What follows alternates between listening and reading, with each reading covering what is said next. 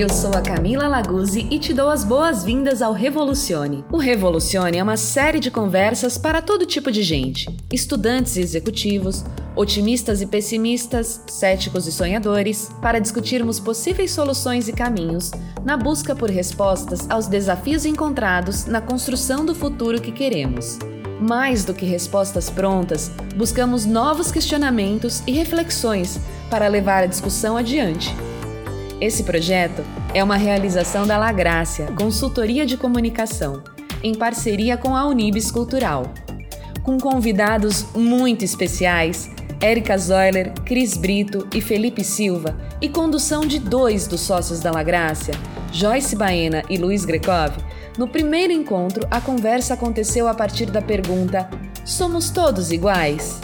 E mais, como ir além do discurso e de fato contribuir para a construção de uma sociedade mais justa e amorosa? Como encarar a diversidade de frente e aprender a lidar com o preconceito invisível? E aí, bora pro papo?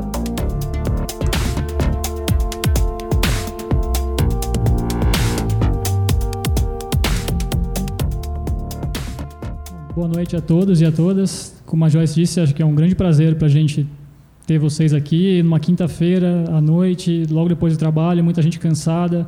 A gente está vendo que tem, teve uma procura muito grande de pessoas e a gente sabe que evento gratuito, muitas vezes na última hora o pessoal acaba não vindo mesmo, surge outro compromisso. A gente está vendo que veio bastante gente, então a gente está muito grato por isso. Muito obrigado a todo mundo que está aqui e a gente espera que seja uma noite muito proveitosa e que talvez não respostas, mas pelo menos algumas perguntas. Todo mundo sai com algumas perguntas na cabeça aí sobre o tema que a gente vai discutir hoje e perguntas que fazem, fazem a gente mudar, né? É, só antes de introduzir nossos convidados, eu vou falar um pouquinho sobre o que é o Revolucione. A gente está falando Revolucione, Revolucione. Talvez a maioria de vocês acho que não, não conhece, né? não, sabe do que se trata. Uh, o Revolucione ele foi uma evolução, na verdade, de uma jornada de palestras que a La Graça começou a promover lá em 2015 é, lá atrás a gente começou a falar muito da nossa metodologia, falar de como a gente fazia as pessoas se comunicar melhor. E a gente foi percebendo que dava para ser diferente, dava para ser melhor. Assim como a empresa foi evoluindo, então essa jornada ela evoluiu também para chegar no momento que a gente percebeu que a gente precisava começar a falar de alguns assuntos que não eram tanto falados assim, né? A gente percebeu que, que era hora de começar a cutucar, talvez, de questionar algumas coisas. E aí disso, dessa ideia, em 2017 a gente fez a primeira versão do Revolucione, um formato um pouco diferente desse que a gente vai ter aqui hoje. Né? A gente fazia, era mais alguém nosso, alguém da própria La Graça discutindo com o público. Agora a gente decidiu abrir para muita gente que tem bagagem, gente que tem conhecimento, que vem trabalhando dentro desses assuntos que a gente vai trazer, hoje sendo a questão da diversidade. É, então a gente vai testar, então acho que tudo. Eu, de repente, virei moderador de um, de um dia para o outro. A gente vai testar também o formato, então bastante coisa nova para acontecer aqui. Espero que vocês nos ajudem também, que dê tudo certo. E eu vou chamar então nossos convidados aqui e para que eles também comecem a se apresentar. Podem vir os três para cá já, por favor. Uma salva de palmas para eles.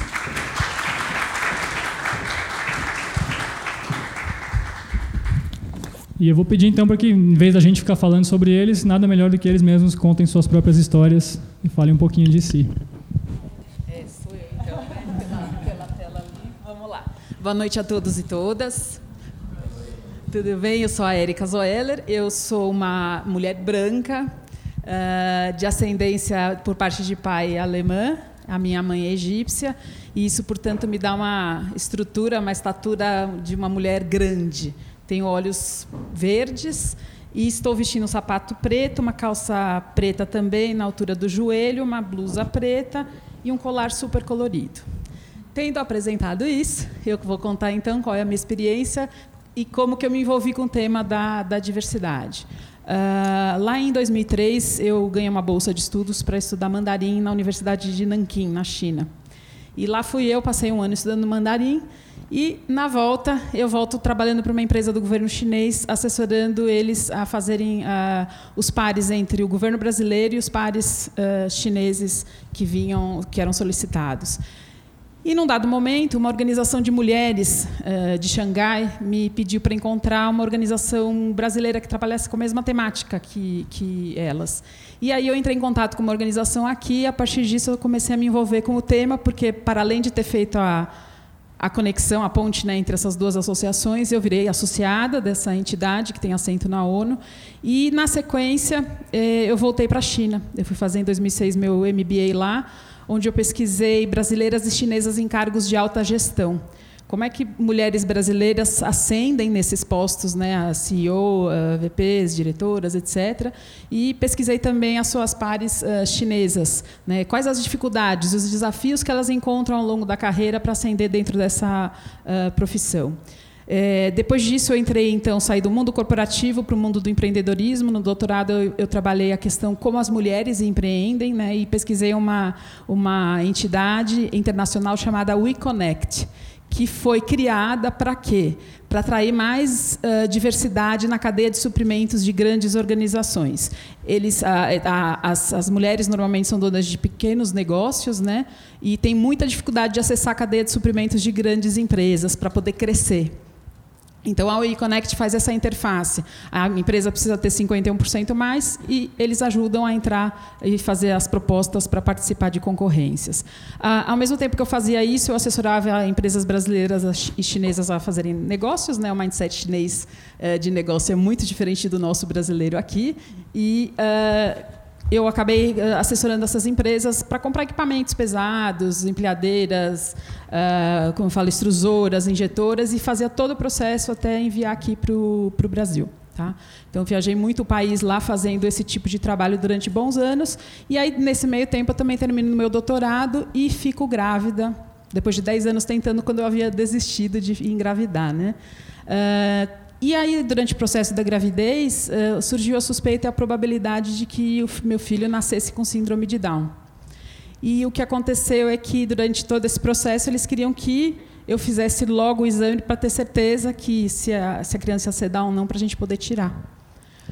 E eu não fiz o exame que eles queriam, porque eu fiquei morrendo de medo de fazer, que é o da minocentese, né? Uh, e seguimos em frente. Mas até a véspera né, da, do nascimento da cesárea, quando eu internei para cesárea, eles me perguntaram: olha, você sabe que tem uma grande chance dele nascer com síndrome de Down, né? Eu falei: sei.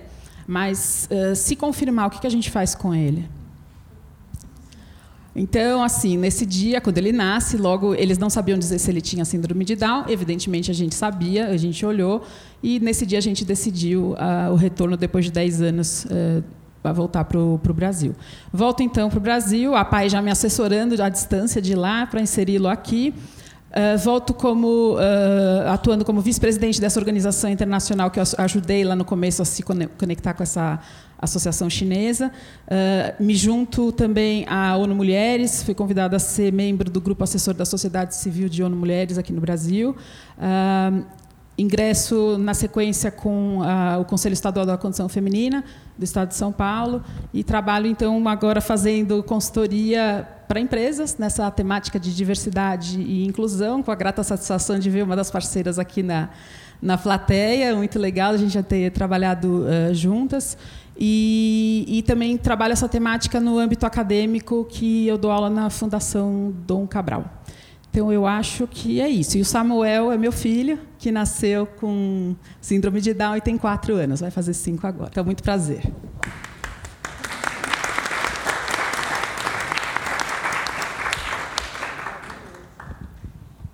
Felipe, por favor. Alô? Alô? Oi, boa noite todo mundo. Tudo bem? É... Bom, vou começar a história bem do começo. Tá? Eu sou o Felipe, é, eu tenho 35 anos, Sou redator publicitário na Young Rubicon. É, é, a maior agência do Brasil hoje no, no, no, ranking que dizem que é a maior agência do Brasil, mas não necessariamente seria. Não sei como funcionam os rankings.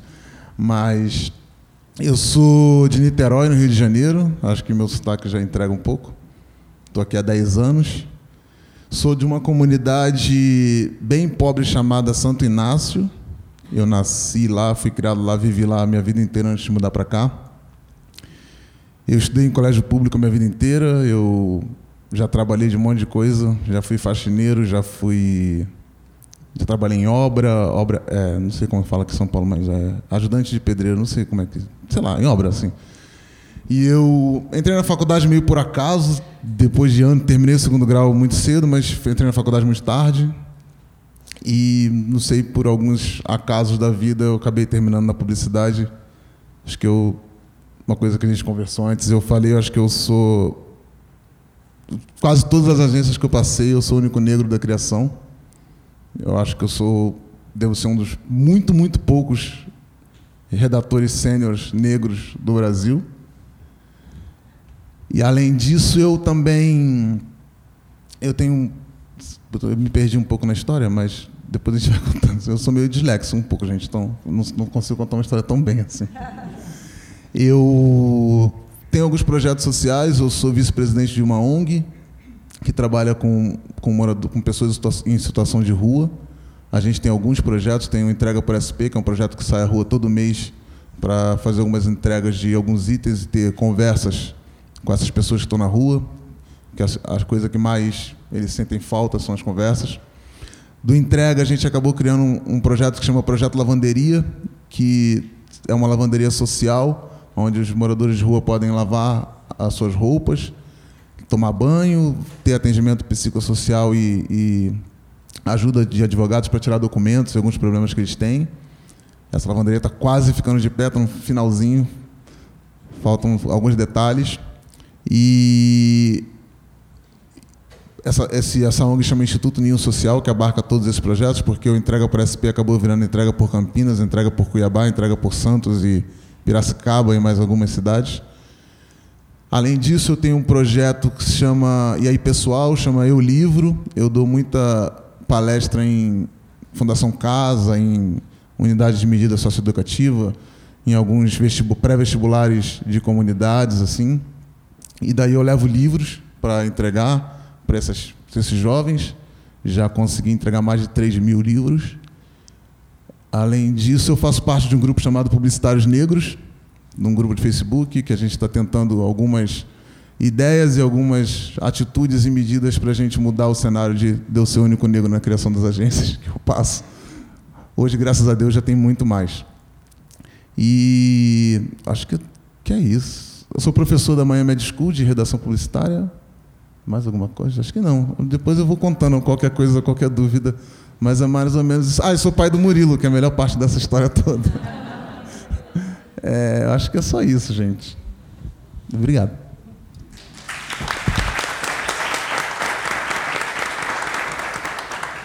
Bom, a gente tem algumas coisas em comum. Primeiro, boa noite. É um grande prazer estar aqui. Muito obrigada, Joyce, pela oportunidade de estar aqui contando a história e trocando aqui ideias. Luiz também, obrigada. É, bom, meu nome é Cristiana, mas pode chamar de Cris, Cristiana Xavier de Brito.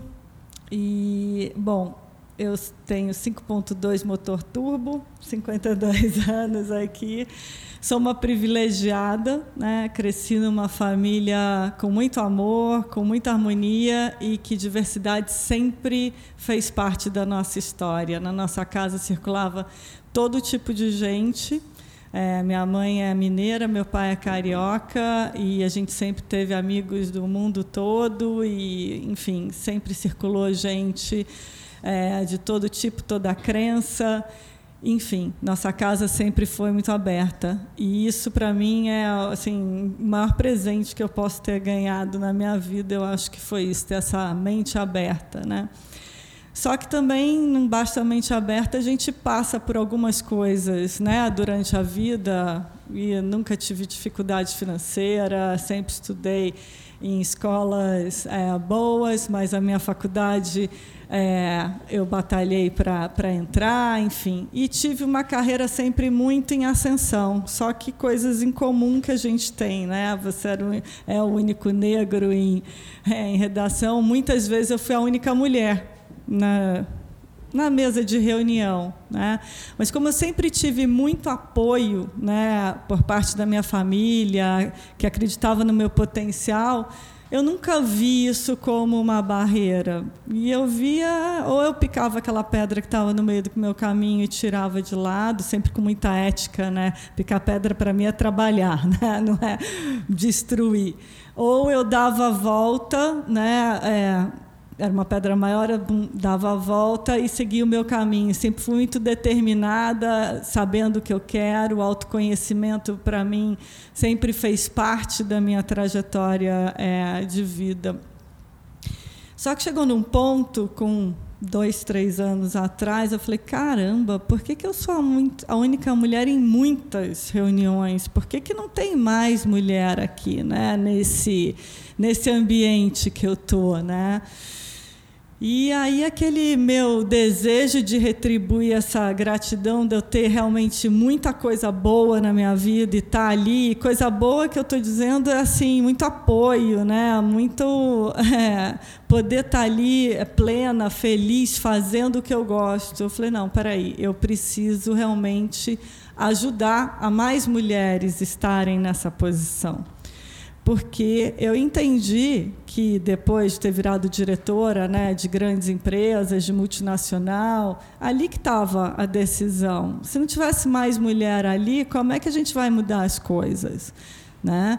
Então, há, há três anos, eu resolvi montar a rede de mulheres é, da, na empresa que eu trabalho. Ah, obrigada Tá, é, resolvi montar a rede de mulheres. Eu trabalho na BASF, trabalhei na HP, de empresa de tecnologia, trabalhei na SAP, é, tecnologia, na Clabin, que é de base florestal, só engenheiro, homem, aprendi muito com os homens. Se não fossem os homens é, na minha vida, eu também não teria crescido. Mas aí, chegando lá na Baixa, eu falei assim: nossa, é, eu gosto de estar aqui, gosto dessa mesa, sou respeitada, eu vou, a empresa tem é, metas de diversidade, eu vou ajudar a empresa a, a crescer nesse sentido. E aí resolvi criar a rede de mulheres. No começo todo mundo morrendo de medo, não, Cristiana, mas que é isso? Falei, gente, vamos né, entender, a empresa tem meta. O presidente da empresa, que era o meu chefe na época, falou, Cristiana, vai em frente. Né? E aí as mulheres com medo, todo mundo com medo. Eu falei, gente, vamos lá, a empresa está né, tá aberta para isso. E aí essa rede virou uma rede de mais de 500 mulheres e a partir de todo esse conhecimento que eu fui adquirindo nesses diálogos, é, eu falei: nossa, eu acho que tem um potencial muito maior aí para passar esse conhecimento para fora, para inspirar novas mulheres. E aí eu, muito louca, resolvi fazer um livro. Eu falo louca porque eu fiz um livro em cinco meses com aquele cara que está ali, ó, Rodrigo, meu assessor de comunicação da Badu Consultoria. E e a gente fez o livro.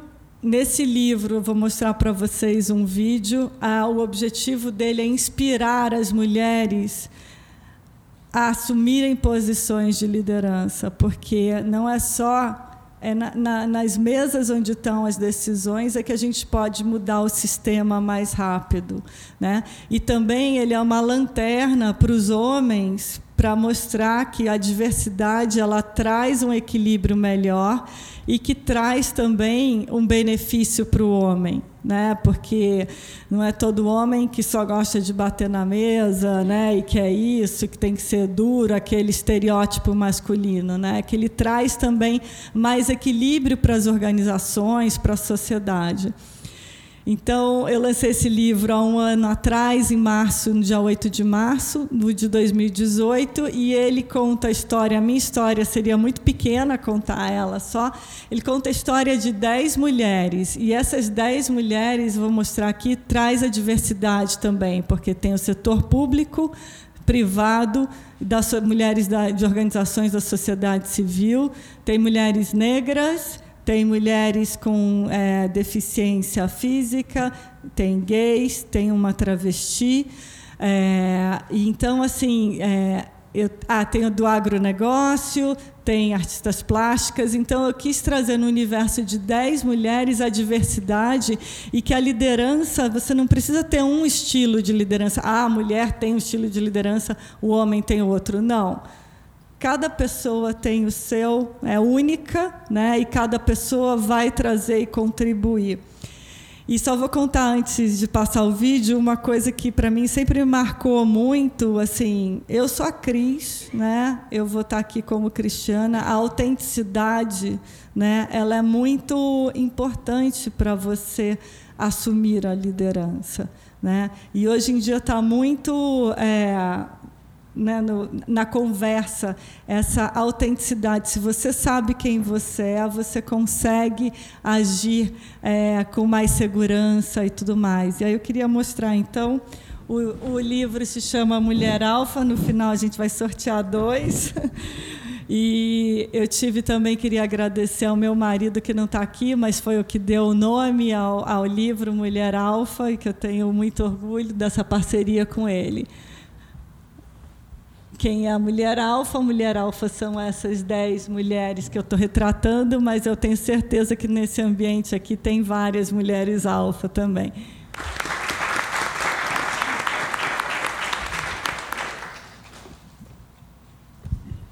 Bom, gente, a gente falou bastante, né? Vocês conseguiram conhecer um pouquinho da história de cada um aqui, um pouco da bagagem. Agora a gente vai descansar um pouquinho, em vez de vocês falarem entre vocês. A gente gostaria que vocês se reunissem aí com as pessoas próximas de vocês, grupos de três, quatro pessoas, até cinco, da melhor maneira como vocês conseguirem se organizar para discutir. Então, a partir de tudo que vocês viram aqui, o que, que vocês gostam, quais são as dúvidas que vocês trouxeram de casa, o que vocês gostariam de ver discutido aqui? E a partir também dessas histórias tão interessantes que, e tão diversas que a gente viu aqui, o que, que vocês gostariam agora de saber? Então vocês têm aí uns cinco minutinhos para conversar, tá bom? Obrigado.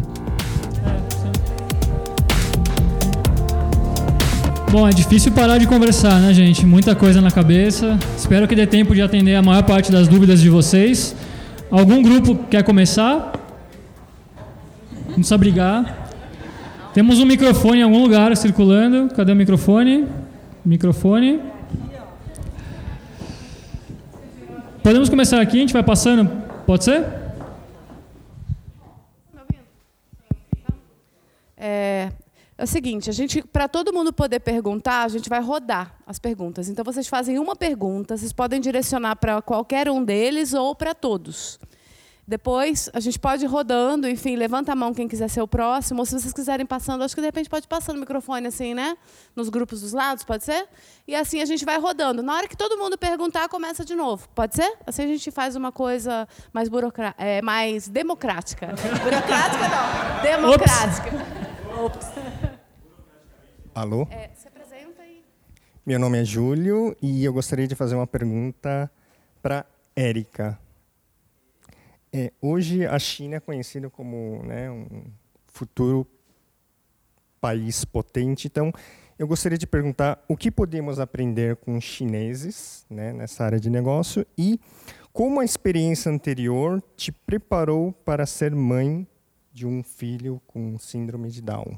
A experiência anterior você fala da China? Isso com diversidade. É, é, na verdade, o que eu posso dizer é que o contexto foi sendo construído sem eu saber que ele estava sendo construído, né? E hoje eu faço, eu consigo fazer uma linha, uma trajetória em relação a isso.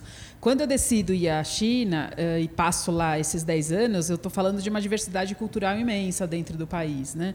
E eu tive que aprender uma série de outras questões que aqui a gente não, não passa no, no Brasil. Né? Então, tive que ter uma plasticidade, eu falava para o Luiz no começo, uma plasticidade muito grande, uma abertura de diversidade de, de, pensamento, até porque eu não só convivia com os chineses, mas com muitas pessoas de mais de 20 ou 30 nacionalidades ao mesmo tempo, né?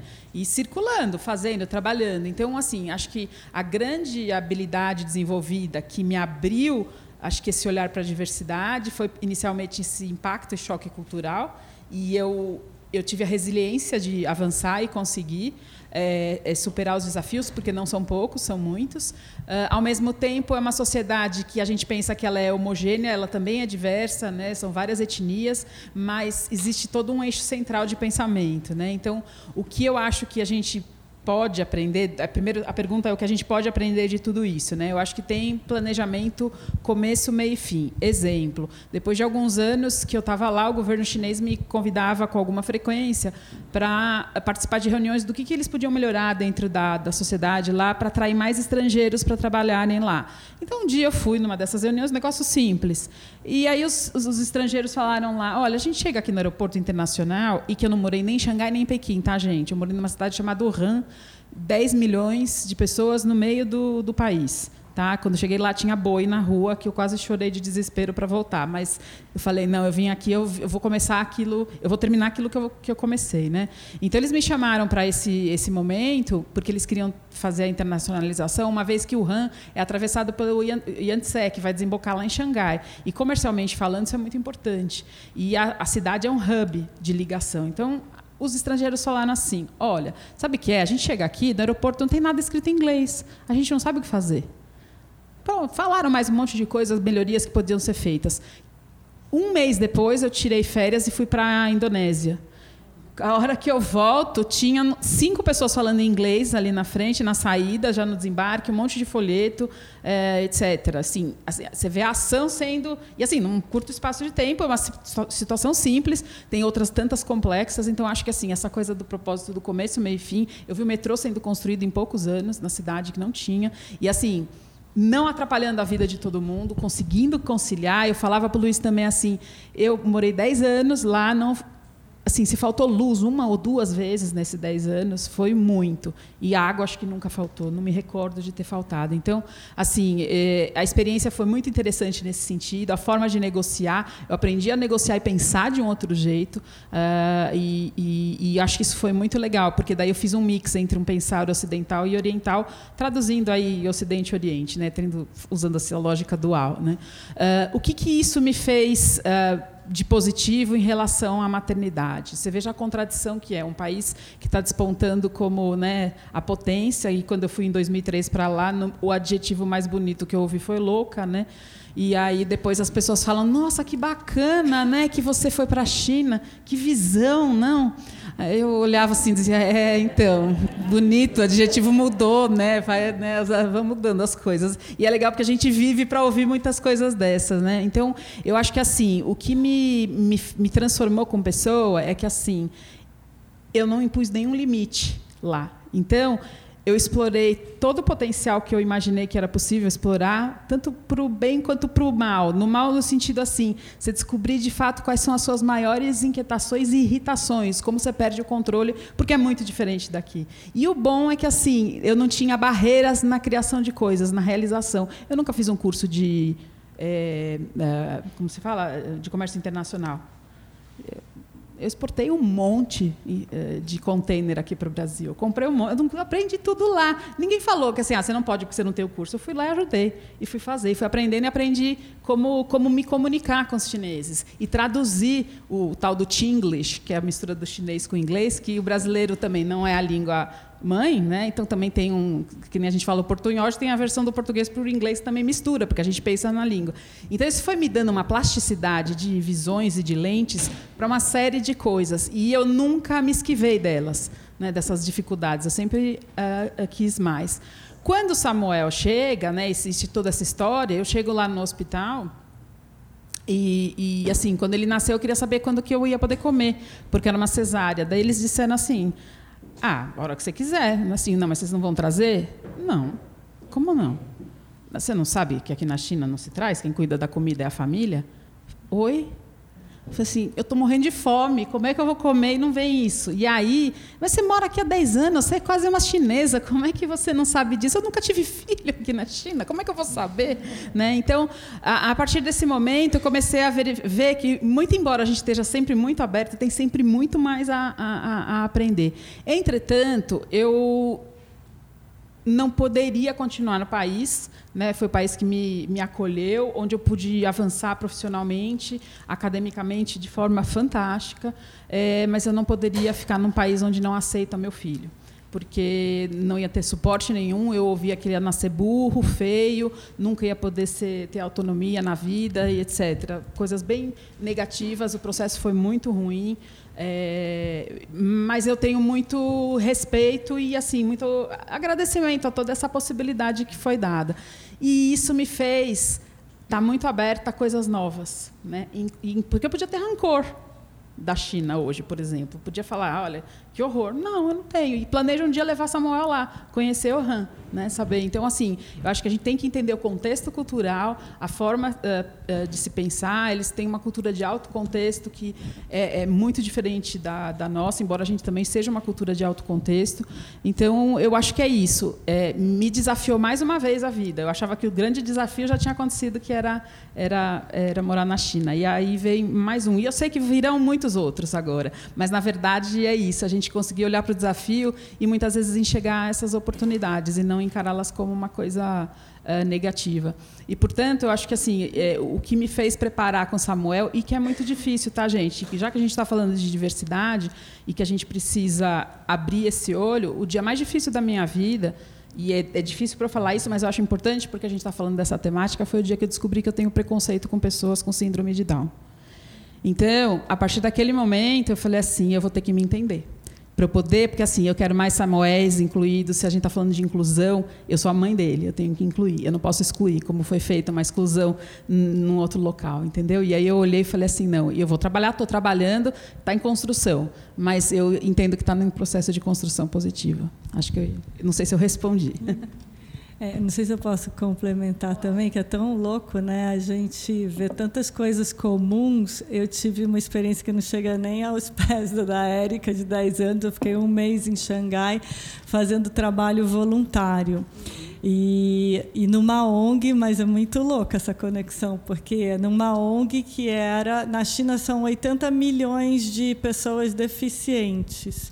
Então, assim, gente, é um país, né? E aí, essa ONG que eu fui trabalhar, não vou me estender, um programa da empresa que eu trabalhava, e eu fui com um indiano, uma canadense, eram 12 executivos. E a gente foi os três para essa ONG, ajudar essa ONG que era recebia doações arrumava essas doações, eu não quero mais essa blusa, não gosto mais, eu dou, eles arrumam, lavam e vendem no e-commerce. E com essa grana, eles treinam as pessoas que são deficientes. Então, eu estava na China um mês trabalhando com um indiano, meu grupo de trabalho indiano, que eu entendi acho que 10% do inglês dele, com uma canadense, e numa ONG que tinha surdo, cego, deficiente físico, que alguns não falavam inglês, outros falavam e que foi uma experiência que a gente alcançou o nosso objetivo como projeto tremendo, a gente conseguiu um monte de doação e ali trabalhando uma, num ambiente de diversidade tremendo. Então, desponta também uma China que a gente espera que, que esteja né, é, é, evoluindo, né? E um, uma coisa que me chamou mais atenção de tudo foi um dia que a gente foi numa universidade à tarde com 50, 60 universitários, aqueles 10, 12 executivos, e a gente estava falando de liderança. E aí fizemos uma dinâmica e tal, aí um jovem chinês virou para mim, Cristiana, mas uma pessoa pode ser boa e pode ser líder? Eu não entendi a pergunta dele na hora, porque eu falei, nossa, né? Aí depois eu, um Cristiana, né? Você está em outro sistema que eu falei, óbvio. Então, assim, era um diálogo com jovens sobre liderança. Então, assim, é, estou dando aqui alguns né, é, contrapontos e a Erika com certeza um dia vai levar o filho lá e vai né, é, viver uma experiência que vai ser diferente. Que eu acho que assim o mundo ele está em evolução, tem tudo a ver com o título aqui desse nosso diálogo, né? Seja a China aqui no Brasil, né, qualquer outro lugar, a gente está em evolução. Isso não vai parar. Eu acredito muito nisso. Muito obrigado. Agora acho que a gente tem mais uma pergunta ali na sequência. Alô? Ah, tá. É, meu nome é Camila e a minha pergunta é para a Cris. É, Cris, quando você começou a falar sobre quando vocês colocaram o grupo de rede de mulheres na BASF e tal, é, eu fiquei pensando um pouco, porque na empresa que eu trabalho também tem esse tema de diversidade, né? E traz muito essa questão da mulher. E você falou assim: não, o pessoal ficou meio com medo de trazer o assunto, mas tinha a meta e o presidente, né, o seu chefe estava apoiando, então vamos lá e tal. E na empresa que eu trabalho, é, rola muita preocupação, assim, fala da mulher, quantas mulheres tem na liderança, mas fala, não, mas não é cota. É, não tem cota para mulher, é, não é nossa meta, é, tem que ser uma coisa natural. E aí eu sinto que a comunicação, até foi falada aqui no começo, subjetiva, fica muito ruim, porque é, é feito falado uma coisa, mas você vê que é uma meta, uma cota, não uma cota, mas uma meta, mas eles falam que não é. Aí eu fico pensando, será que é melhor falar de verdade? Olha, a gente tem uma meta e tal. Aí eu queria saber, no, na tua experiência, como essa questão da comunicação foi tratada na empresa, assim. É, eu, assim, para mim, eu acredito que tem que ter meta, tem que ter meta, você pode chamar meta, cota, o que você quiser, mas, assim, é uma organização e é uma organização é, com fins lucrativos, a, a, cultura é de alcançar metas e tal. Então, acho que é uma empresa, então, assim, eu sugiro que tenha metas claras, públicas, inclusive, né? E a gente tem, abaixo, uma empresa de 150 anos, está é, tá em mais de 170 países e quer realmente ser mais mais diversa em gênero, em, né, nos vários aspectos. Então, assim, eu sugiro que sim tenha meta, a gente comunicou desde o início, porque é a cultura de você atingir. E quando eu falei do medo, as mulheres tinham muito medo de se posicionar, de assumir o seu lugar. E o meu chefe, ele não aprovou por conta da meta, porque a gente tem que cumprir meta. Não, porque ele tem duas filhas. Ele que me contratou como a única mulher primeiro, hoje já são três executivas no comitê executivo, são 30% já, portanto. Então, sim, muda. Né? Eu acredito muito em, em, em, meta. A gente tem metas também para negros, né? que a gente viu que a gente precisa é, ajudar né, a entrar mais na organização. A gente tem é, treinamentos de, de, diversidade, diversos inconscientes. A gente tem meta para é, é, PCDs também. É, a gente tem um grupo de afinidade de LGBT a gente não tem meta, né? Porque isso não faz o menor sentido. É, mas eu sugiro que sim, se vocês quiserem lá conhecer como é que a gente faz na Baixo, estamos super abertos. Você me permite complementar um negócio? Sabe por que, que tem que ter meta? Eu também concordo e que pode chamar de cota meta, porque assim o cenário está estagnado se você pensar na alta liderança, na alta gestão, há mais de 20 anos. O número de mulheres presentes na alta gestão, e o que ela estava falando no início do, do, processo dela, não passa de 2014 até 2017, fica 20%, cai um pouco, sobe, desce, máximo 25%, é pesquisa em mais de 35 países, incluindo o Brasil, que é da Grant Thornton. Então, assim, se reforçar com informações de números, porque isso ajuda muito na hora do discurso. Não porque ah, agora é tudo para mulher ou é tudo para a diversidade. Não.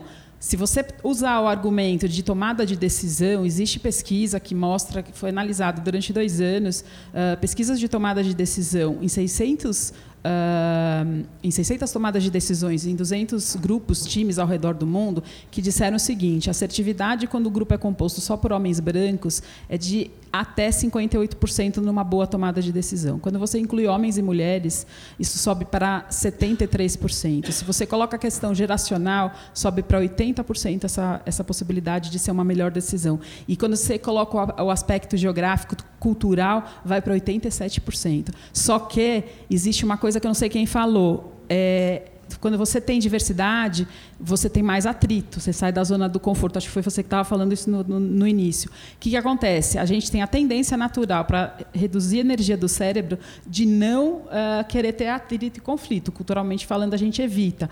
Então, se eu tenho um grupo homogêneo, vai todo mundo decidir igual. É, 16% de atrito e a gente resolve a conversa logo, a, a, a reunião está acabada. Só que quando eu tenho é, é, um grupo diverso, chega a ser 60% de atrito. Então, você necessita de uma pessoa que faça. Você prefere o quê? Ter mais assertividade ou menos atrito? Né? Qual a escolha que você vai se posicionar? Isso a gente pode fazer transferência para a sociedade também. Né? A gente, o que, que, você prefere? Você vai ter melhores resultados, né? A Cristina pode mencionar aqui inúmeros, né, estudos também que falam de quanto mais diversa, melhor a performance financeira das organizações. Então, por que não, né? Assim, tem que ter e tem que nomear, porque se você não nomear, você não resolve. Aliás, Felipe, eu não sei se tem tem meta lá na Yang, se vocês estão trabalhando com isso. É, lá tem, tem meta, agora, agora, quando desde que eu entrei, eu estou lá oito meses, tem meta para mulheres, para contratação. Para negros ainda não tem. E a gente está. É a nossa briga atual lá para que tenha. E complementando aqui, eu concordo também que tem que ter. Pode chamar do que quiser, mas tem que ter os que. É, é para ter o resultado tem que ter a meta, senão qual, qual é o resultado? Ah, vamos fazer um grupo aqui, e aí? Não tem meta? Qual é o resultado que esse grupo vai, vai alcançar? Né? Se não fizer nada, então tá, tá feito o resultado. Então eu concordo, tem que ter meta. Felipe, aproveitando, acho que tem uma questão que envolve comunicação que eu acho que de um certo modo para mim se relaciona que quando a gente vê a publicidade hoje, ela tem se apropriado desse tema da diversidade, né? E tem gente que muitas vezes critica isso porque é uma apropriação muitas vezes mercadológica, né? Ela quer se posicionar para defender uma causa, uma ideia, mas muitas vezes é só para estar tá dentro de um momento que a sociedade está vivendo.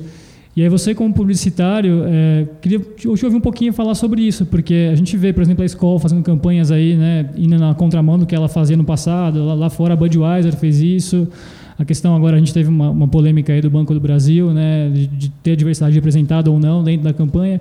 E, e, e há quem critique dizendo que isso possa ser uma estratégia, mas aí eu já dando meu ponto de vista, eu acho que mesmo sendo uma estratégia é válido porque está começando de algum lugar, é, como ter, ter os números, né? Por mais que a gente, o fato da gente ter uma meta e, e se obrigar a cumprir isso, é, a gente tá, na verdade está reparando coisas do passado e tentando equalizar um pouco mais a sociedade, né? Então eu também queria entender com relação à publicidade, como é que você vê essa questão? Cara, assim, eu acho, eu é, um pouco, eu, eu sempre fui muito, eu sempre quis muito, sabe, derrubar o sistema. Né? Eu sempre fui muito. Hoje eu acho que a gente tem que hackear o sistema, assim, é um outro raciocínio para mim. Então eu acho que a gente tem a tendência normal é a gente já, pô, mas a escola agora que sempre falou, sempre foi machista, agora quer ser feminista. Eu, eu acho que a gente tem que, assim, tudo que for feito, tudo que está começando a ser feito agora, eu concordo com você que é um, é um benefício. A gente tem que aproveitar disso para hackear esse sistema. Porque, veja bem, pô, se uma marca quer se aproveitar do discurso da diversidade, sei lá, o Banco do Brasil, você está um caso agora. Aí o cara foi lá e pô, fez um comercial com um monte de atores negros, com atores trans. Cara, gerou, e eu falo disso porque eu sempre falo de empoderamento, para mim é empoderamento financeiro também. Cara, gerou uma cadeia ali de um monte de gente, de atores, de gente que produziu, entrou para essa cadeia e está recebendo dinheiro para isso. Então a gente não pode também achar que, que vai ser inocente. E no final das contas, as empresas querem ganhar dinheiro, né? Por mais que ela assuma uma postura, no final, no final, é, vivemos um capitalismo. A escola quer ganhar dinheiro, quer vender cerveja. A escola não quer fazer um movimento para ser bonzinho.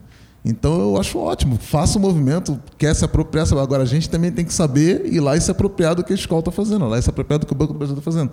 Acho que cabe também a gente que está, eu sempre digo isso nas rodas que eu participo, é da gente ver a nossa inteligência no grupo publicitário negro, sempre que me chamam para conversar, o pessoal, ah, a gente acha isso, mas a gente não sabe se a agência está tentando se aproveitar. Eu falo, é claro que ela está tentando se aproveitar. E vocês vão se aproveitar como da agência? Eu acho que é isso. O problema para mim é quando não tem essa via de mão dupla. Os caras só vão lá, usam um discurso e a gente não está levando nada com isso, né?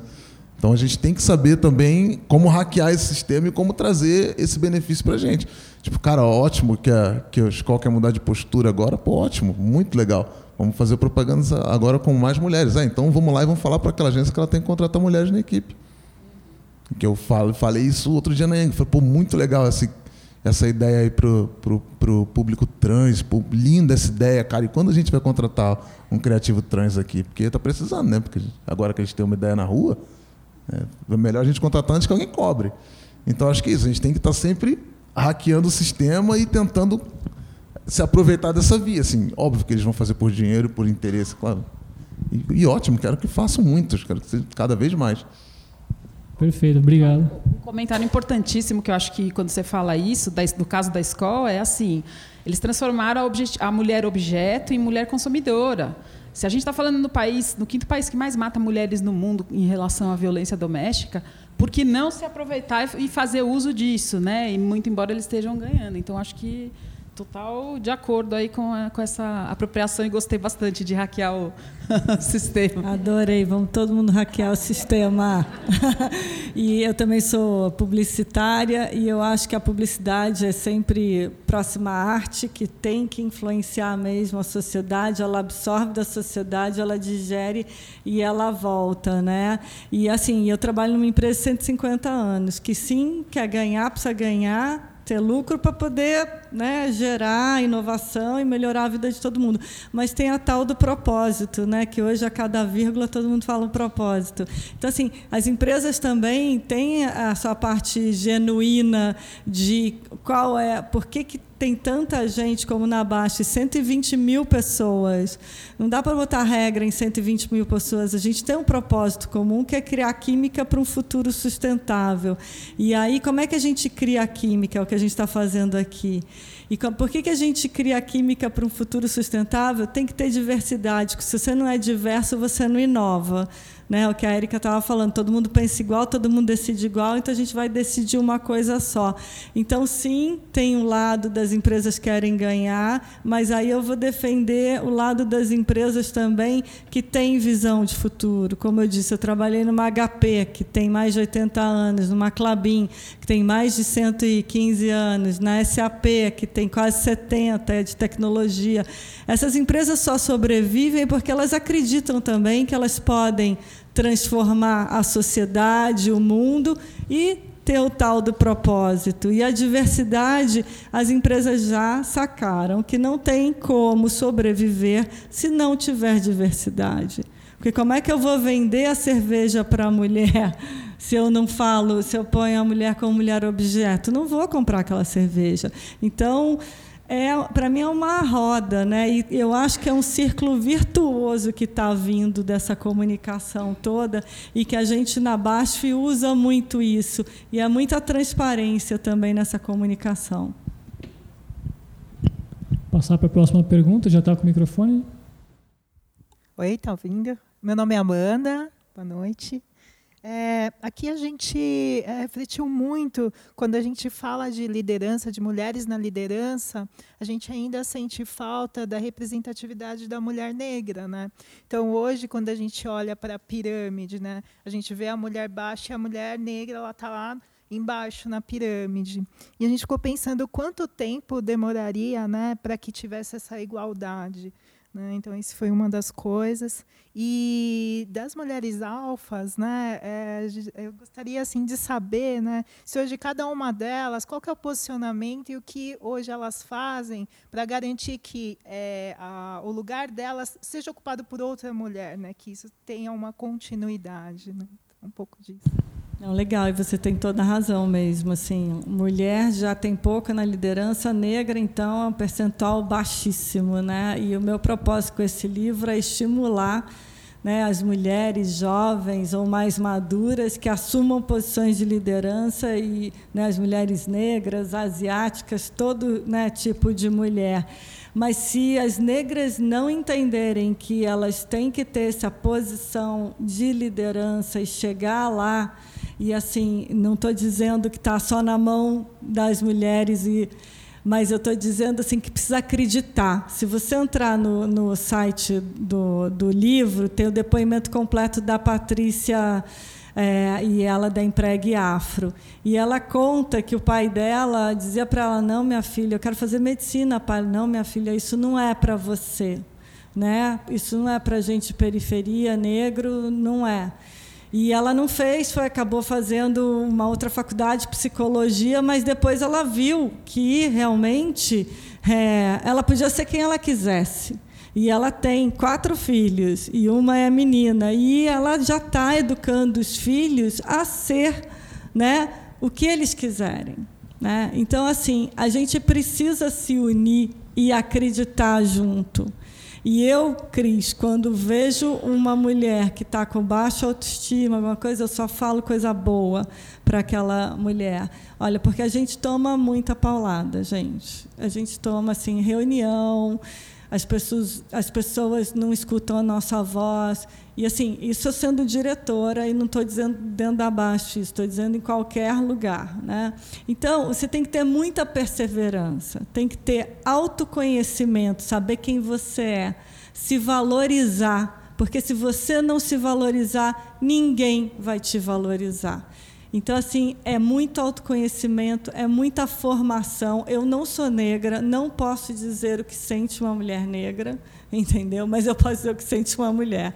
E muitas vezes é, eu sou desmerecida porque eu sou mulher, a minha opinião não conta.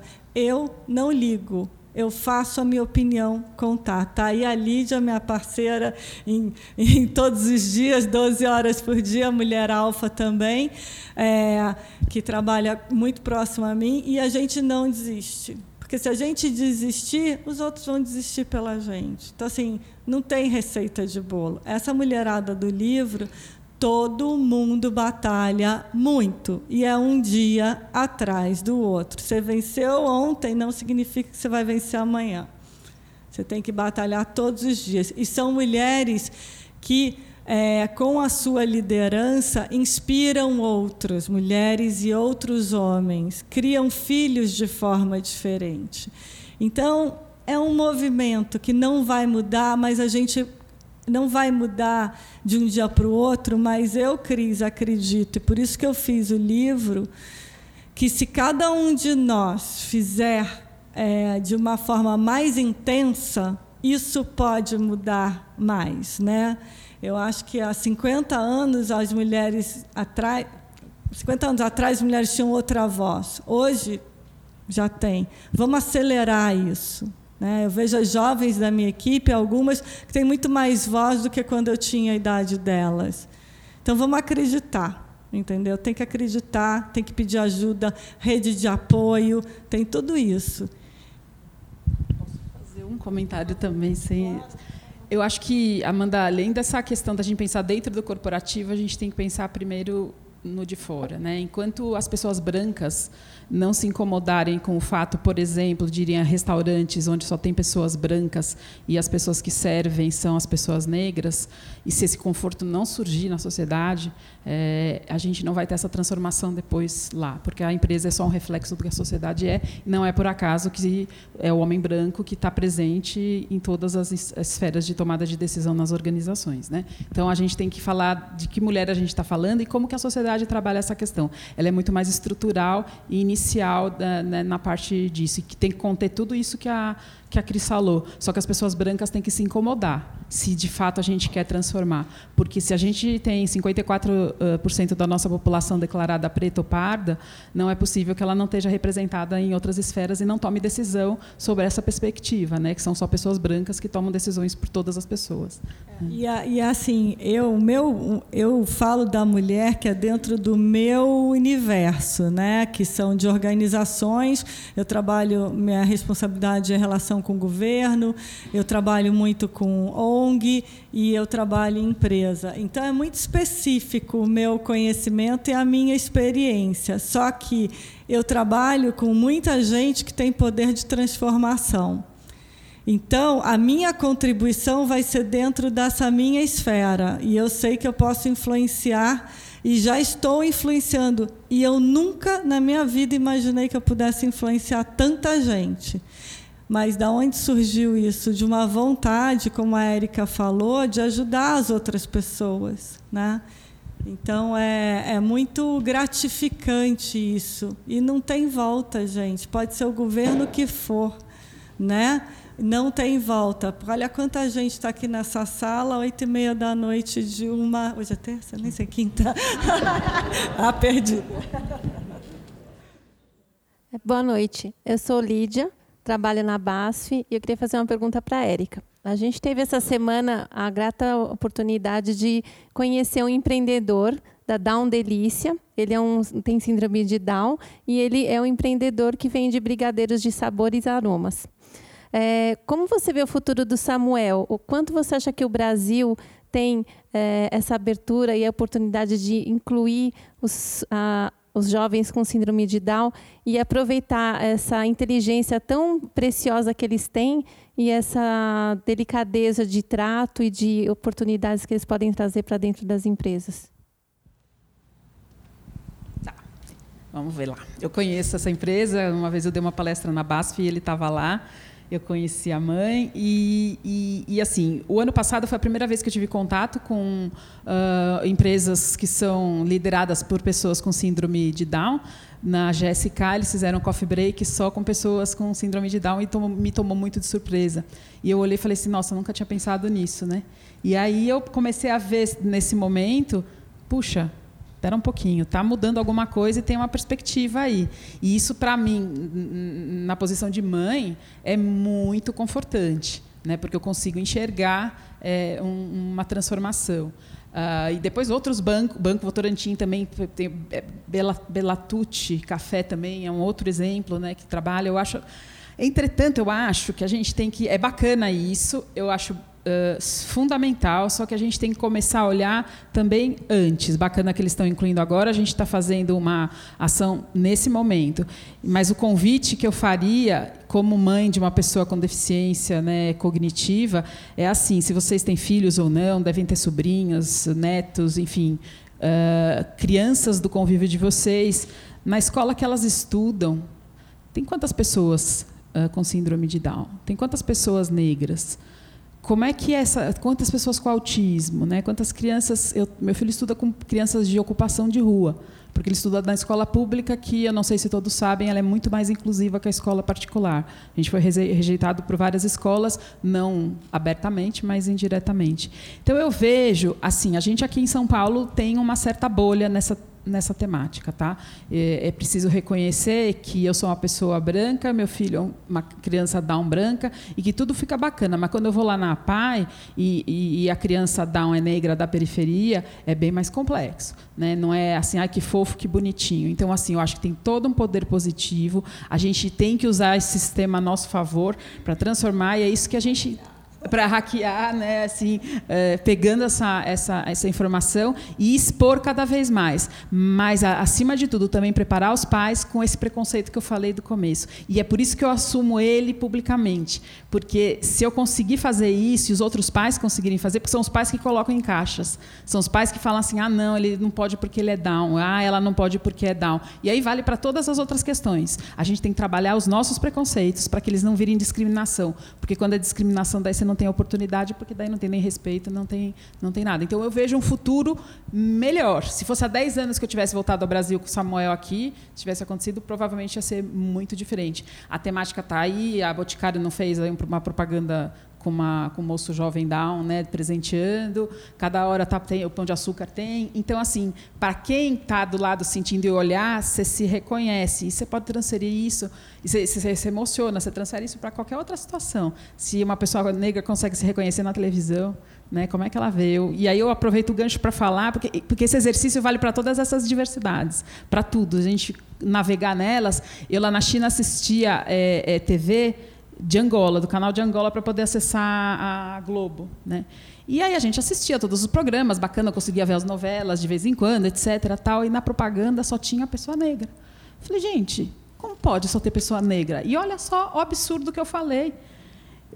Lógico, em Angola. Então, assim, aí eu, nesse momento eu fiz o exercício e falei assim, meu Deus, lá no Brasil, o que é ser uma pessoa negra. Porque assim, qual a representação que a gente tem? Onde a gente vê? Como é que a pessoa vai se reconhecer? E aí desse gancho de representação, quando Samuel crescer e começar a observar que existem empresas de brigadeiro com pessoas uh, sendo donas, o café lá da Rua Augusta que só tem funcionários da, ele vai estar tá se vendo que é possível, né? Então é a referência, é isso e vale é, é muito importante. Vale para a questão das mulheres. Quantas mulheres na liderança nós temos, né? Para você olhar e falar é possível, porque senão você encaixota logo no início e fala não, não foi que você contou a história, não, não posso ser não, não é para quem contou, você que contou que pode fazer a medicina? É. é. a Patrícia Santos fala que o pai dela falava.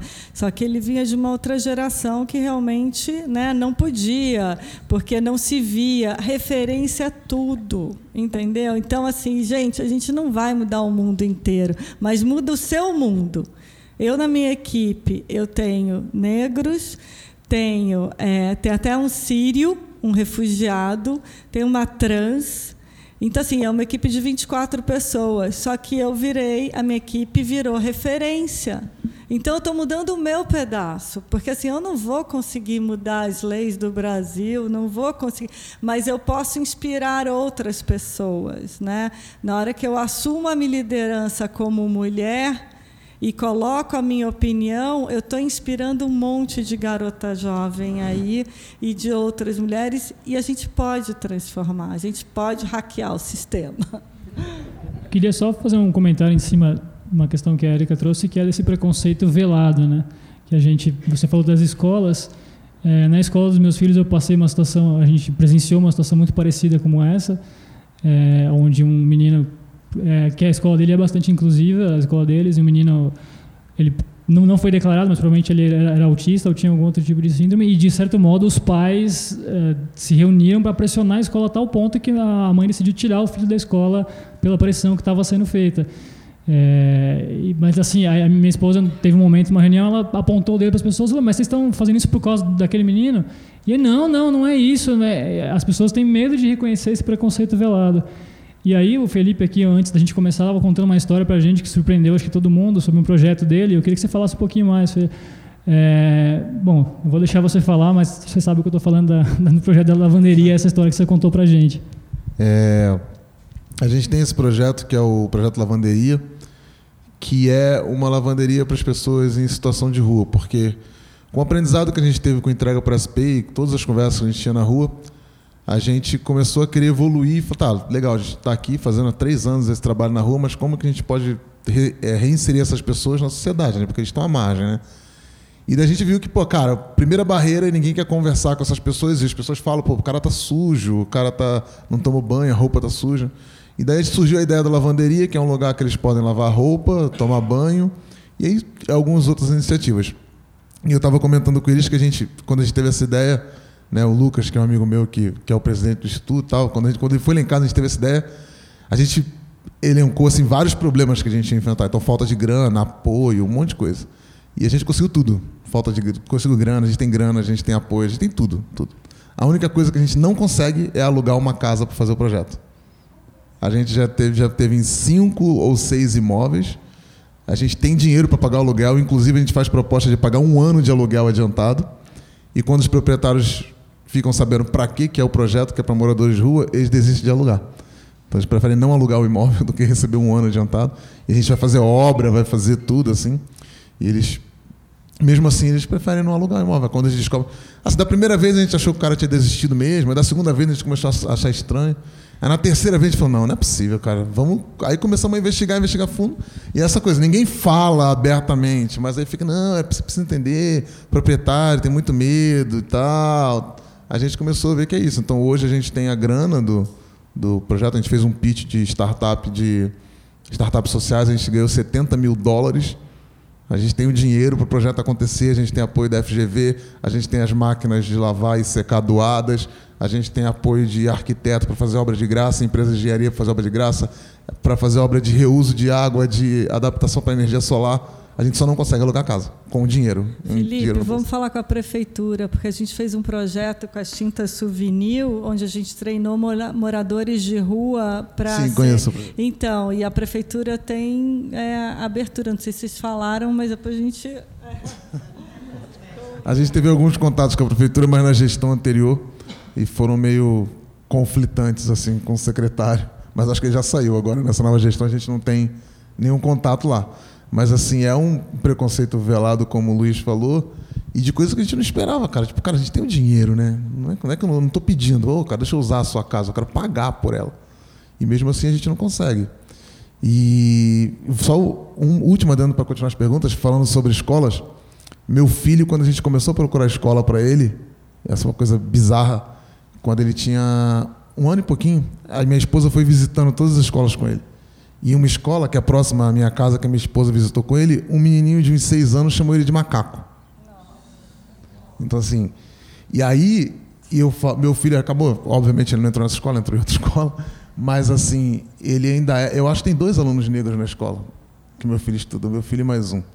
E todo dia isso é uma questão que a gente discute em casa, de, cara, como é que essa, essa escola vai acontecer, né? Como é que. Porque não tem alunos negros em escolas particulares de São Paulo nenhuma. Então, é, eu acho que quando você falou da questão, ela falou da questão de outras pessoas com deficiência, eu fiquei pensando nesse cara. Eu lembro de um menininho com deficiência na escola do meu filho, né? E eu nunca fui numa reunião de pai lá também falar, cara, como é que está a política de vocês para alunos com deficiência? E isso também é papel nosso. Então acho que só envolvendo, passando por esse ponto assim, eu fiquei me questionando, eu falei, caralho, eu estou sempre lá falando de, de negro, de, cara, e os próximos alunos negros, como é que é? Como é que vocês estão com isso? Mas eu nunca falei também de, de criança com deficiência. Então acho que essa, o conceito que muitas pessoas falam, é uma palavra difícil, mas todo mundo fala que é da interseccionalidade, eu acho que a gente está sempre, tá sempre se preocupando com isso, em olhar para o lado, obviamente a gente tem a nossa causa, tem o nosso problema particular, mas olhar para o lado e tentar também entender os outros problemas e como a gente pode todo mundo se ajudar nessas causas. Né? É, antes de continuar as perguntas, eu só dei uma olhada no relógio aqui, fiquei um pouco preocupado. A conversa está ótima, mas infelizmente a gente está bem apertado no prazo. Então eu vou pedir para as próximas pessoas fazerem perguntas, possivelmente escolher um, um de nós, um, um, dos convidados e a gente tentar seguir para todo mundo poder fazer pelo menos uma pergunta, já que vocês ficaram um tempo discutindo sobre isso. E aí depois a gente vê como vocês podem contatar o pessoal aqui para poder ter as dúvidas atendidas, tá bom? Obrigado. É, meu nome é Rodrigo, eu queria fazer uma pergunta para o Felipe. Às vezes a gente, a gente quando está no papel do negro, enfim, a gente sempre, sempre fala sobre só ser negro, né? Então eu queria que, que você contasse um pouco do mercado publicitário hoje, da parte de criação, né? É, o que, que o mercado está fazendo com relação à diversidade, não só a diversidade étnico-racial, mas a diversidade como um todo. Né? Como você trabalha numa área muito criativa né? e tem uma equipe também por baixo de você, o que o está levando para o mercado hoje? Né? Olha, é engraçado, é, eu falo assim, publicitário tem essa, essa estereótipo de ser puta cabeça aberta, os caras, né? Que se envolvem com tudo, que tem ideias de tudo e tal. Cara, 90%, 99% das agências de propaganda na criação são pessoas brancas e ricas. 99%. Assim. Eu estava comentando com o pessoal aqui outro dia que eu a primeira vez que eu trabalhei numa agência que tinha mais um negro na criação além de mim foi há três anos atrás na África. Tinha eu e um amigo, duas pessoas. Depois contrataram mais pessoas, porque a gente ficou lá, cara, não faz sentido, né? Então, assim, tem esse estereótipo. É, tem esse estereótipo do publicitário cabeça aberta e tal, mas a publicidade é majoritariamente feita por pessoas brancas. Eu, eu costumo dizer nas palestras que eu participo, então nas mesas que eu que eu estou debatendo, que cara, a publicidade brasileira é branca, classe média alta, formada no Mackenzie, na FAP e na SPM. A publicidade brasileira é isso. 90%, assim. Das 50 maiores agências do Brasil. E eu conheço gente em quase todas. A Andréa trabalhou comigo lá na África e pode, pode é, confirmar isso. Então, assim, é difícil. Hoje eu trabalho na Yang e somos sete negros na criação. São, acho que, 70 pessoas na criação. E eu acho que é uma agência que, para mim, tem muito negro, cara na criação, assim, muito negro, do que eu trabalhei até hoje, assim. E eu acho que as agências, aí respondendo a pergunta, eu acho que as agências elas têm essa, sempre tiveram essa mentalidade aberta e tal, para tudo assim. E eu estou falando só de negro, tá? Mulheres também na Yang tem quatro mulheres na criação, de 70. Tem quatro mulheres e tem sete negros. O resto é tudo homem branco, classe média alta. Então, assim, eu acho que as agências têm essa, esse estereótipo da cabeça aberta e tal. Mas ah, por muito tempo foi muito cômodo, né, cara? Não precisa mudar, tá aqui, tá funcionando. Por isso que isso que a Cris falou muito importante, tipo, não tem mais volta, cara. Pode entrar o governo que for, que for, continua cobrando. A Yang hoje tem essa política de contratar mulheres, inclusive das, lá, das últimas quatro vagas que abriu na criação, só, só quer contratar mulher, porque tem que ter mais mulheres, só quer contratar mulher. Então, acho assim, a causa das mulheres eu acho que avançou muito, falando de criação nas agências. Tem a iniciativa do More Girls lá, que batalha muito por isso, e tem uma pauta muito mais organizada até que o movimento negro. Eu, todo dia eu falo com a Laura do, do More Girls de como a gente pode ela me ensinar um pouco como ela bate nas agências, como é que ela se organizou. Eu acho que é por isso, é, por algumas iniciativas, é, andou mais para as mulheres. Para os negros está andando, mas assim pouco. Mas ao mesmo tempo assim, e aí a gente vai, vai de novo na pirâmide que a amiga ali, a amiga ali falou, né? Tipo, a gente tem sete pessoas na criação da Young negras, todos homens. Não tem mulher negra. Então, aí a gente vai descendo a pirâmide na base da mulher negra que está na base da pirâmide. E depois dos profissionais trans negros. Então, eu me aproximei muito agora do, do fórum LGBTQ, acho que é isso, desculpa, Sr. Regan. E assim, a gente estava. Eu estava conversando e a gente teve uma palestra lá com uma profissional trans. E ela falou, cara, ela tem 45 anos e ela nunca conseguiu emprego em nenhum lugar. Ela tem um emprego agora porque ela montou a empresa dela. Então, assim, a gente vai descendo mais na base da pirâmide ainda, que assim, a trans não tá e a trans negra tá onde, cara? Sabe? Então, assim, e aí, profissionais, os deficientes estão onde na, na criação das agências? Então, acho que muito legal o discurso, a cabeça está aberta, as agências estão buscando fazer mais campanhas e tudo mais, e por isso que eu falo de hackear o sistema, que pô, tem um comercial lindo lá da DPZ com a menina negra que a menina negra que constrói foguete lá, pô, lindo. Tem um case agora maravilhoso da Grey, que é o Machado de Assis, re, re, é, refizeram a foto do Machado de Assis negro, porque embranqueceram Machado de Assis. Nas duas fichas não tem nenhum negro. É branco, branco rico fazendo. E eu não quero que eu quero que tenha negro lá para fazer, não quero que tenha branco rico fazendo. Então acho que o desafio agora para gente é legal. Vocês estão fazendo esse case, é muito legal. Quero que façam, façam mais. Mas eu quero que tenha negro fazendo aí também. Eu quero que tenha mulheres fazendo. Eu quero que tenha trans fazendo. Como que a gente vai enfrentar esses desafios? Como que a gente vai? Porque a publicidade está se movimentando, mas é aquele movimento preguiçoso, é um movimento conveniente, né? Tipo, eu falo todo dia para o meu chefe, e eu falava lá na África também, falo, cara, é muito bom ter um Felipe Silva aqui, né? Porque pô, você tem um negro, redator sênior, todo mundo conhece, o mercado praticamente inteiro sabe quem eu sou, então é muito conveniente ter o Felipe Silva aqui. Mas só que tem que ter mais outros Felipe Silva. Não quero estar sozinho. Porque é muito, muito fácil. Tem, tem um cara aqui, mas, ah, mas o redator negro, pô, aqui. Olha o Felipe aqui. Puta cara aí importante, dá um monte de palestra aí. Né? Senta do lado lá da crise da Érica para dar palestra. Olha que cara legal. Mas, cara, não é, a mercado não é só Felipe Silva, sacou? Então a gente precisa é, abrir mais cadeiras e mais lugares. E eu acho que a gente vai precisar se organizar, e inclusive o Rodrigo que perguntou não sei se vocês sabem, mas ele é um cara que faz parte disso, com várias reuniões com o Ministério Público, inclusive, conversando com as agências, para ter mais cadeiras, ter mais lugares, ter mais profissionais negros. E aí, inclusive, encargo. Cara, eu, eu, Felipe, conheço um monte de gente, eu conheço dois profissionais negros que são diretores de agências de propaganda. Nas maiores do Brasil. Dois. A Rafaela, que é da Thompson, e o Rafa Camilo, que é lá na África, que é diretor de planejamento e uma diretora de atendimento. Eu não conheço nenhum diretor de criação negro. Então, acho assim, a gente vai ter que se organizar e vai ter que fazer esse esforço, vai ter que pressionar e fazer esses caras entenderem, como a Cris falou, não tem mais volta, cara. Não adianta você querer permanecer do jeito que está. Porque a gente tem. E chegar com dados, como a Erika falou, né? Cara, mais pessoas de cabeça diferente pensam melhor. Você quer levar a solução para o seu cliente? E do outro lado, pressionar os clientes, que aí o papel que, que o Rodrigo está fazendo, é que assim, Pô, o Itaú, muito conveniente para o Itaú fazer uma, pedir uma campanha de diversidade, mas não cobrar que tem diversidade lá na África sentado fazendo. É muito conveniente para Vivo cobrar, ah, mas eu quero diversidade no meu cash, mas não ter ninguém no, na cadeia inteira de produzindo, dirigindo, atuando, criando, atendendo, planejando, que não tenha negro, não tenha mulher. Então, eu acho que a gente vai ter que se organizar para pressionar o mercado para essas mudanças acontecerem rápido com metas, aí voltando com metas, pode ser cota, pode ser meta, pode ser o que quiser, mas tem que acontecer. Próxima. Olá, meu nome é Emily. É, vou tentar sintetizar a discussão que a gente teve aqui no grupo. É, acho que cabe, caberia mais para a Érica, mas, enfim, é, é, uma situação que todos vivemos. É, a gente sabe que tem dois tipos de reação de preconceito, né? Aquela pre o preconceito do desconhecido, então das pessoas que não sabem lidar ou porque não conhecem, porque não convivem, por exemplo, com uma síndrome ou com uma deficiência ou racial. É, mas também é, tem a reação um pouco mais agressiva. Como lidar né, com, com ambas as situações e como, de repente, é, usar esse momento para realmente passar uma informação adiante e é, ajudar nessa comunicação, né? Como lidar com, é, enfim, com, com, com a situação. Você está falando de duas questões.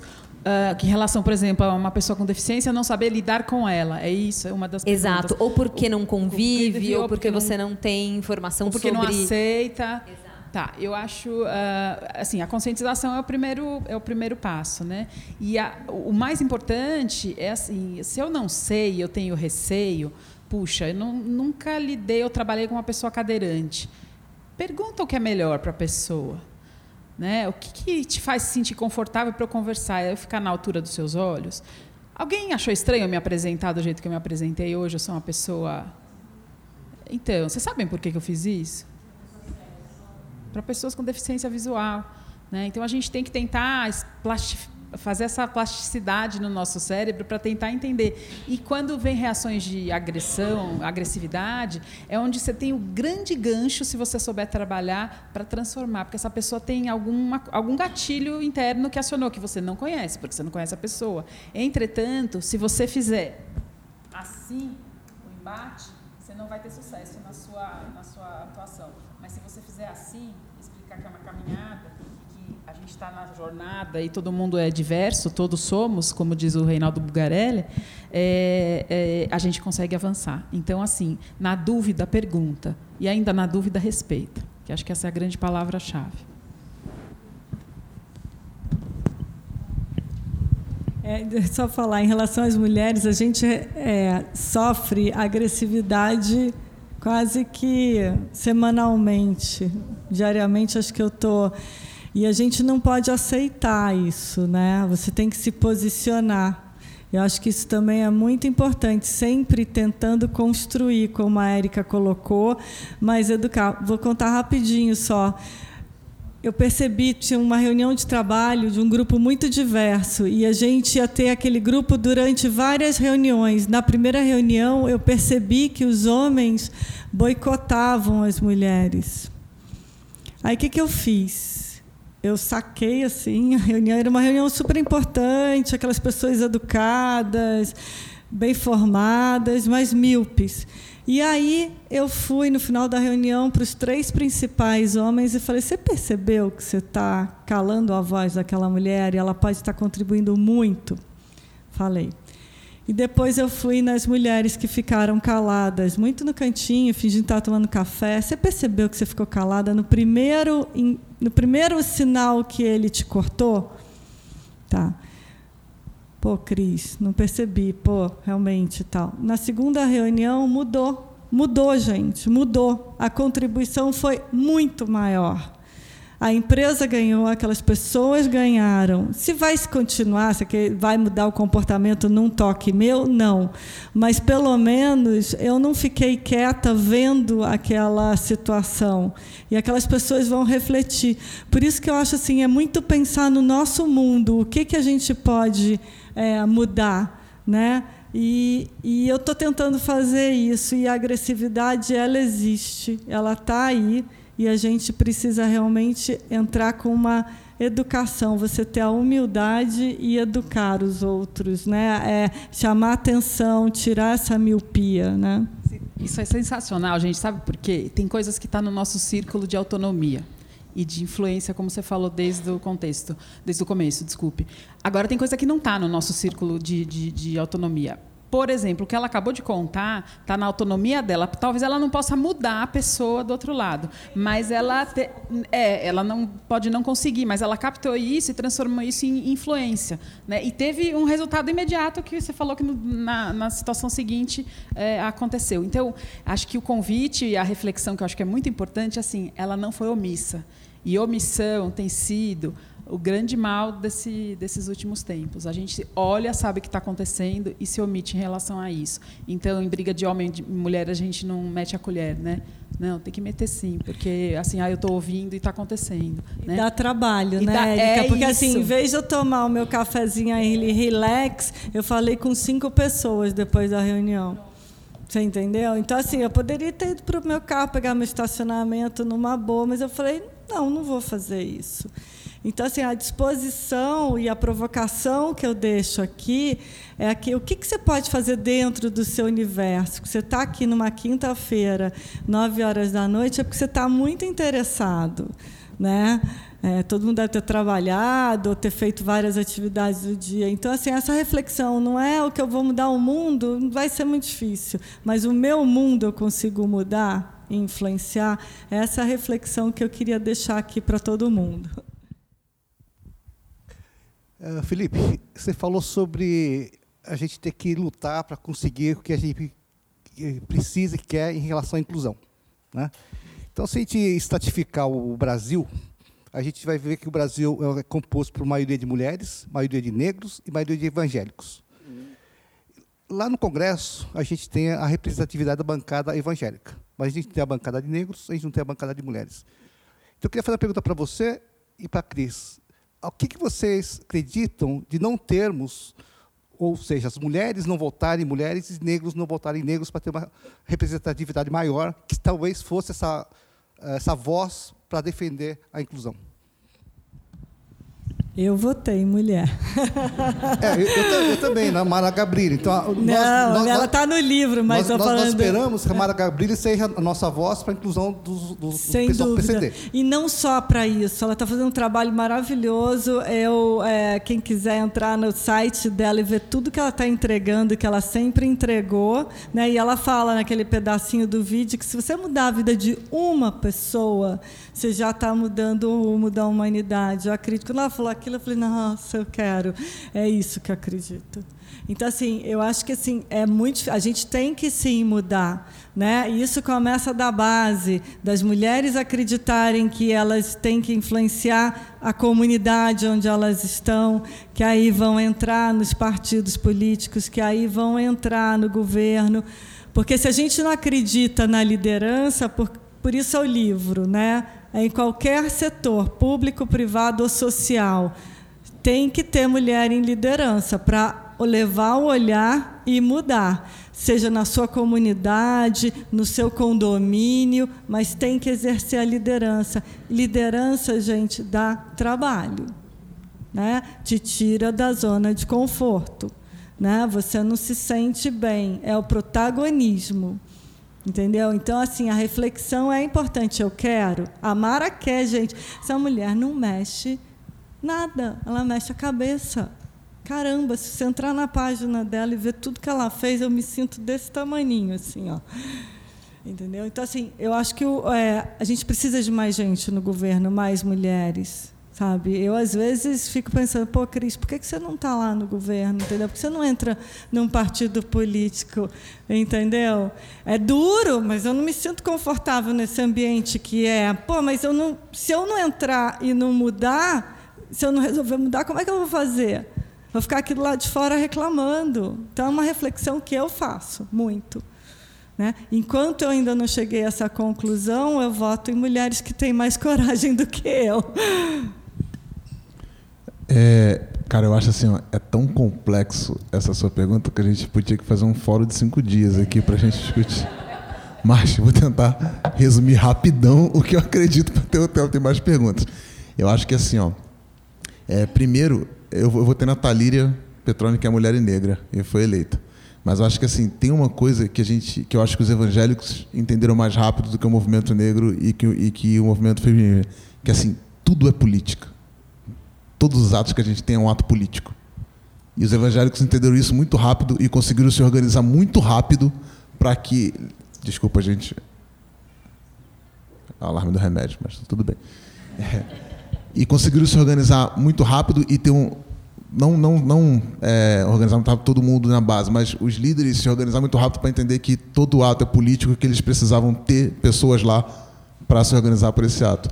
E eu acho que aí vem aquela coisa que eu falei no começo de a meta minha era derrubar o sistema e agora hackear o sistema, porque quando você entende isso, de hackear o sistema, é que você pensa, cara, então a gente vai precisar se organizar para colocar pessoas lá, para que a gente possa de lá atuar de volta, que é como os evangélicos fizeram. Eu, meu pai é pastor evangélico, então eu, eu tenho muita proximidade com isso.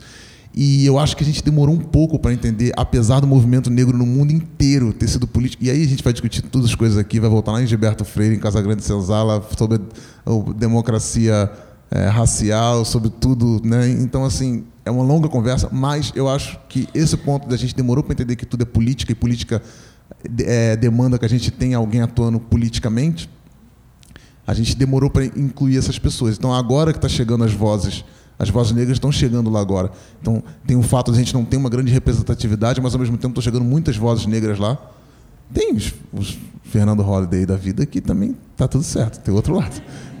Mas estão chegando vozes. E eu acho que é outra coisa, que aí eu volto lá numa, numa fala do Mano Brown, numa entrevista que ele dá, é que assim, a gente, a maioria da população negra é pobre, né, cara? E a gente tá, tem uma coisa que é muito complexa, assim, a gente sempre foi acostumado a não ter. A gente nunca foi acostumado a ter e depois perder. E, cara, quando você tem uma coisa e você começa a perder aquilo, a sua, a, o raciocínio de todo mundo é, cara, eu preciso de alguém que me proteja isso aqui que eu tenho, né, cara? O meu gol que eu comprei aqui, eu não quero mais andar de ônibus, alguém que me proteja isso. E aí eu acho que a gente, a outra fala do Mano Brown, que é, cara, os partidos de esquerda que estão abrigando essas pessoas negras perderam a conexão com essa galera. Porque o discurso fácil do político branco e do outro lado, de proteger isso que eu estou perdendo, me pega muito mais rápido, sacou? Então acho que falta, falta a gente entender que tudo é política e se preocupar com isso. E falta a gente entender que, cara, não adianta a gente ficar discutindo coisas complexas aqui, de falando de, pô, Gilberto Freire, como eu falei, tudo, porque a galera lá não está entendendo isso, cara. O cara só quer continuar andando de carro, não de ônibus, sacou? Então a gente precisa ter um pouco de humildade e regredir o nosso discurso e eu saber adaptar de cara. Quando eu estou falando com vocês, que é uma, uma, uma plateia qualificada, é uma coisa. Quando eu estou falando na Fundação Casa, com o moleque que está preso lá porque fez um 5-7 no ônibus, é outra conversa. Então a gente precisa aprender a adaptar o nosso discurso para poder conscientizar todo mundo que todo ato é político para poder ter mais gente lá. É, gente, estamos super estourados no prazo aqui. É, vou, quantos mais grupos a gente tem? Mais duas perguntas aqui. É, eu vou primeiro perguntar para vocês se tudo bem a gente fazer essas perguntas e estender, estourar o prazo, se a conversa está boa, enquanto a Unibis não expulsar a gente, tá tudo bem. É, e aí eu vou fazer uma sugestão, de repente vocês puderem agrupar as perguntas, então vocês fazem as perguntas e eles comentam e a gente já fecha. Pode ser? Quem é que está... Bom, boa noite, gente. É, eu sou o William. Ligaram é... horas que agora estão expulsando a gente. Só porque eu falei, tá vendo? Desculpa, William.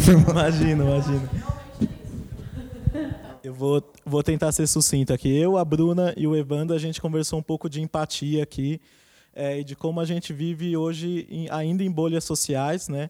Que a gente se fecha às vezes no nosso mundo. E eu queria saber, por exemplo, de vocês se vocês sentem empatia, por exemplo, a Cristiana falou sobre o grupo de mulheres na na empresa, você falou sobre o grupo de, de publicitários negros. Vocês sentem empatia de pessoas que estão fora desse grupo? Por exemplo, eu sou um homem branco. Vocês sentem empatia de um homem branco na atividade que vocês estão fazendo, nessas ações que vocês estão propondo? Cara, de alguns sim. Tem muito, eu, eu acho assim, como eu falo, falei do mercado, falei de publicidade, mas tem muita gente preocupada de verdade em como mudar isso e muita gente branca preocupada de verdade. É, eu acho que sim, de algumas pessoas sim, de outras não. E eu procuro também não me importar muito com quem não tá, sacou? Procuro me importar com quem tá. É, e quem tá, tá. E quem não tá, cara, deixa o cara lá, que ele deixa ele. Então vamos embora. E mas outra coisa sobre empatia e aí que eu acho que é que é o contrário que assim, eu procuro também eu aprender muito e como eu posso abrir mais a minha cabeça para entender mais e ser empático com os outros grupos, né? Tipo, eu sou homem hétero, como eu posso é, aprender e ouvir é, o que as mulheres estão falando, o que os, os deficientes estão falando, os, os, trans? Como que eu e aí, quando eu vou falei lá, eu quero ir lá no fórum LGBTQ, lá na agência, os caras falam, não, mas você não é LGBTQ. Eu falei, cara, mas eu, se eu não for lá aprender, como é que eu vou saber? Como é que eu, como a, é, ela falou, né? Você pergunta. Então, acho assim, também vale de nós um outro movimento de empatia também com os outros grupos, antes talvez até de exigir que todo mundo seja empático e seja me apoie a minha causa, sabe? Eu acho que a minha preocupação talvez seja maior em como que eu vou entender os outros grupos do que como quem está contribuindo. Quem não está, deixa os caras. É só para complementar, eu tenho um raciocínio um pouquinho diferente, porque também, é, não sei se eu já estou numa posição de liderança e já me sinto confortável, mas eu tento trazer as pessoas que é, não são empáticas, mas têm poder. Que aí entra a história da política, né? Porque você também, se tem gente que não é empática, e tem poder de decisão, eu vou me esforçar bastante para mudar a opinião daquela pessoa e mostrar a fragilidade. E eu acabei de fazer isso porque eu tenho um limite de decisão na empresa, eu sou diretora, tem pessoas acima de mim, tem vice-presidente, eu me reporto ao presidente, mas e aí tem é, vice-presidente que tem um poder de decisão de contratação de mais mulheres do que eu. O que, que eu fiz com ele? O negócio é o seguinte, ó, você fica responsável pelo grupo de mulheres e eu vou para o grupo de LGBT, porque eu quero conhecer mais dessa, dessa questão, né? E também com o meu poder publicitário, né, minha cabeça publicitária, eu posso ajudar esse grupo que está que está precisando mais de comunicação. E eu coloquei no meu lugar como sponsor um cara que tem mais poder de decisão do que eu, de contratar mulheres, de promover mulheres, e ele está todo feliz. então, é assim, é, a empatia é legal, bacana, tem um monte de gente empática, mas também assim, a gente, como é que a gente convence aquelas pessoas que vão hackear o sistema. Né? Falar, você já hackeou o sistema agora. E tá vendo? E acabei de aprender uma coisa nova, ó. Que ela falou, já trazer as pessoas que têm poder de decisão para minha causa. Viu? Podemos. A gente ganhou uma folguinha, tá? Então dá pra gente fazer. Vamos lá. É, pessoal, boa noite. Meu nome é Michele. Eu acho que concordamos, pelo menos aqui nesse fórum, que um ambiente mais respeitoso, inclusivo, melhor. É, e, concordamos também que construir esse ambiente é um processo que demanda muito esforço. É, a minha pergunta é: qual é o limite da tolerância, sabendo que isso é uma jornada? E para quem eu peço maior tolerância? Para quem tem mais poder e eventualmente não enxerga, que eu acho que é um pouco do que você comentou, Cristiana. Ou eventualmente para quem tem menos poder, mas é mais consciente, até por sofrer essa questão do preconceito e discriminação na pele. Eu, e a minha pergunta, só colocando contexto, eu trabalho com educação corporativa, em empresas, eventualmente, a gente vê puto, um cara que ele nega que o racismo existe, mas assim, genuinamente. E ele está numa posição muito distante de, de, dessa conversa. E, eventualmente, eu tenho pessoas que... Chama presidente esse cara. não necessariamente, não necessariamente. É, mas também tem questões... Presidente do país, não da empresa. Ah. Aí, tudo bem. Mas acho que tem pessoas que sofrem a questão do preconceito muito. E eu, eu tenho que pedir para ele: olha, aguenta mais um pouquinho, que a gente está trabalhando com esses outros caras que têm mais influência, talvez demore. Então, como é que a gente lida com essa questão? Qual é o limite da tolerância? E para quem que a gente pede numa situação de conflito? Difícil essa e ninguém quer Eu adoro o microfone, eu vou falar. Não, eu acho assim, não tem que ter tolerância. A falta de respeito, para mim, valores, pessoas, assim, a gente não pode abrir. A, a, a Lídia está ali rindo porque eu sou uma pessoa, assim, eu não abro mão dos meus valores. Porque se eu abrir mão dos meus valores, eu não sou mais a pessoa que eu sou. E se eu admito no ambiente que eu estou falta de respeito, também. Eu posso estar num vagão de metrô. Se alguém tratar mal alguém e eu posso fazer alguma coisa, eu vou fazer, porque eu não admito. Então, assim, para mim, a tolerância zero de falta de respeito entendeu? E isso eu coloco para todo mundo com quem eu converso, seja jovem, sênior, seja, sim, para mim a tolerância é zero, sempre com muito diálogo. Você não pode ir com agressividade porque não vai levar a nada. E tem que ter uma questão de educação em quem realmente não está enxergando a miopia. Por isso que eu fiz esse livro, por isso que acho que todos nós temos que chamar essas pessoas míopes para o diálogo, porque não pode ser. Que planeta? Estão, de chamar uma criança de um ano e pouco de macaco. É, é impossível isso, gente. Não pode. Então, assim, é, tem, um, tem uma indignação que ela tem que existir. Porque se ela não existir, a gente não muda. Só que a indignação tem que levar para uma energia boa, para um poder de transformação entendeu? E para mim é isso, é valor, indignação, poder de transformação e não é uma coisa ou outra. É o que a gente fala lá na baixa, é o jeito é, é todo mundo junto, entendeu? Não é pedir para ninguém esperar, não tem que esperar. Um jovem vai esperar porque ele não tem oportunidade, não dá. Acho que vale complementar isso que a Cris está falando, que ela falou de respeito. A gente existe uma pirâmide de uma pessoa chamada Patrick Lencioni que trabalha na seguinte forma: uh, primeiro na base, se você tem falta de confiança, que é o principal alicerce para você ter um ambiente de respeito, você não consegue avançar. E aí você tem medo. E desse medo você acaba tendo receio de conflito também. Eu não sei até onde eu posso ir. São essas linhas tênues que você está falando. E aí, como eu também, isso daqui não me diz respeito, eu tenho medo, então eu não tenho engajamento. Eu não tenho engajamento, isso vai impactar em resultado. Trabalha com dados sempre, com número. Porque isso tem direto impacto, as pessoas conseguem entender. Daí vai pegar essas pessoas estratégicas aqui, que têm o poder da decisão, e que não vai ser entendido como conversa de bar ou mimimi, ou sei lá o quê, que assim, no fim, vai ser tudo isso que a gente acabou falando. Ele deu os exemplos da publicidade, que é a, é a, a, questão. Se você não tiver engajamento, você não tem o comprometimento dessa pessoa. Ele pode falar até isso, só que assim, se ele olhar resultados, se ele tivesse as pessoas trabalhando engajadas no ambiente de confiança, onde elas podem reconhecer e dizer abertamente a, a orientação sexual delas, sem, sem ser quem elas realmente são, a performance faz isso aqui.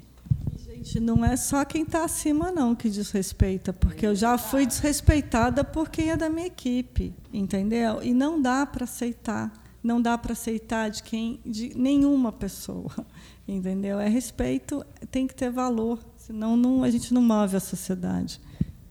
Eu acho que o Brasil está indo numa direção, eu não estou falando de governo nada, mas eu acho que a sociedade está indo num amadurecimento que antes tinha aquela coisa do jeitinho brasileiro. Quem, quem acha engraçado aquele jeitinho brasileiro hoje?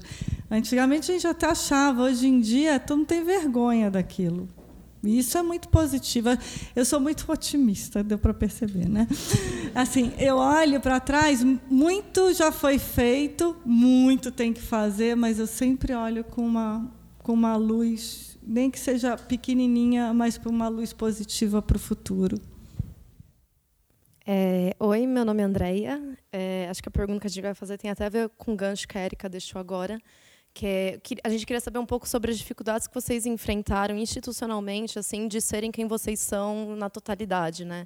Porque a gente sabe muito que tem, tem isso, por exemplo, é, um negro que é menos retinto tem menos dificuldade, às vezes, de al alcançar certos espaços, porque ele pode ser visto como branco em determinados contextos. Ele teve, por exemplo, um ensino uh, particular, tudo mais. Uma mulher que às vezes é aceita porque ela assumiu um comportamento mais masculinizado, porque ela é vista como um dos caras e não como uma mulher.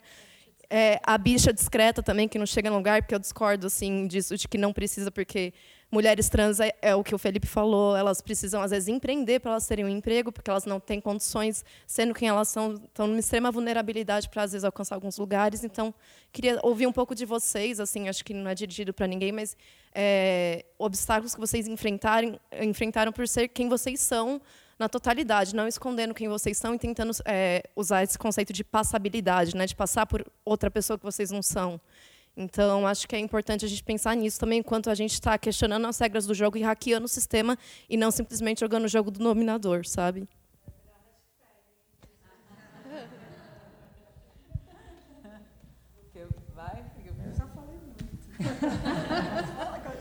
Olha, eu, eu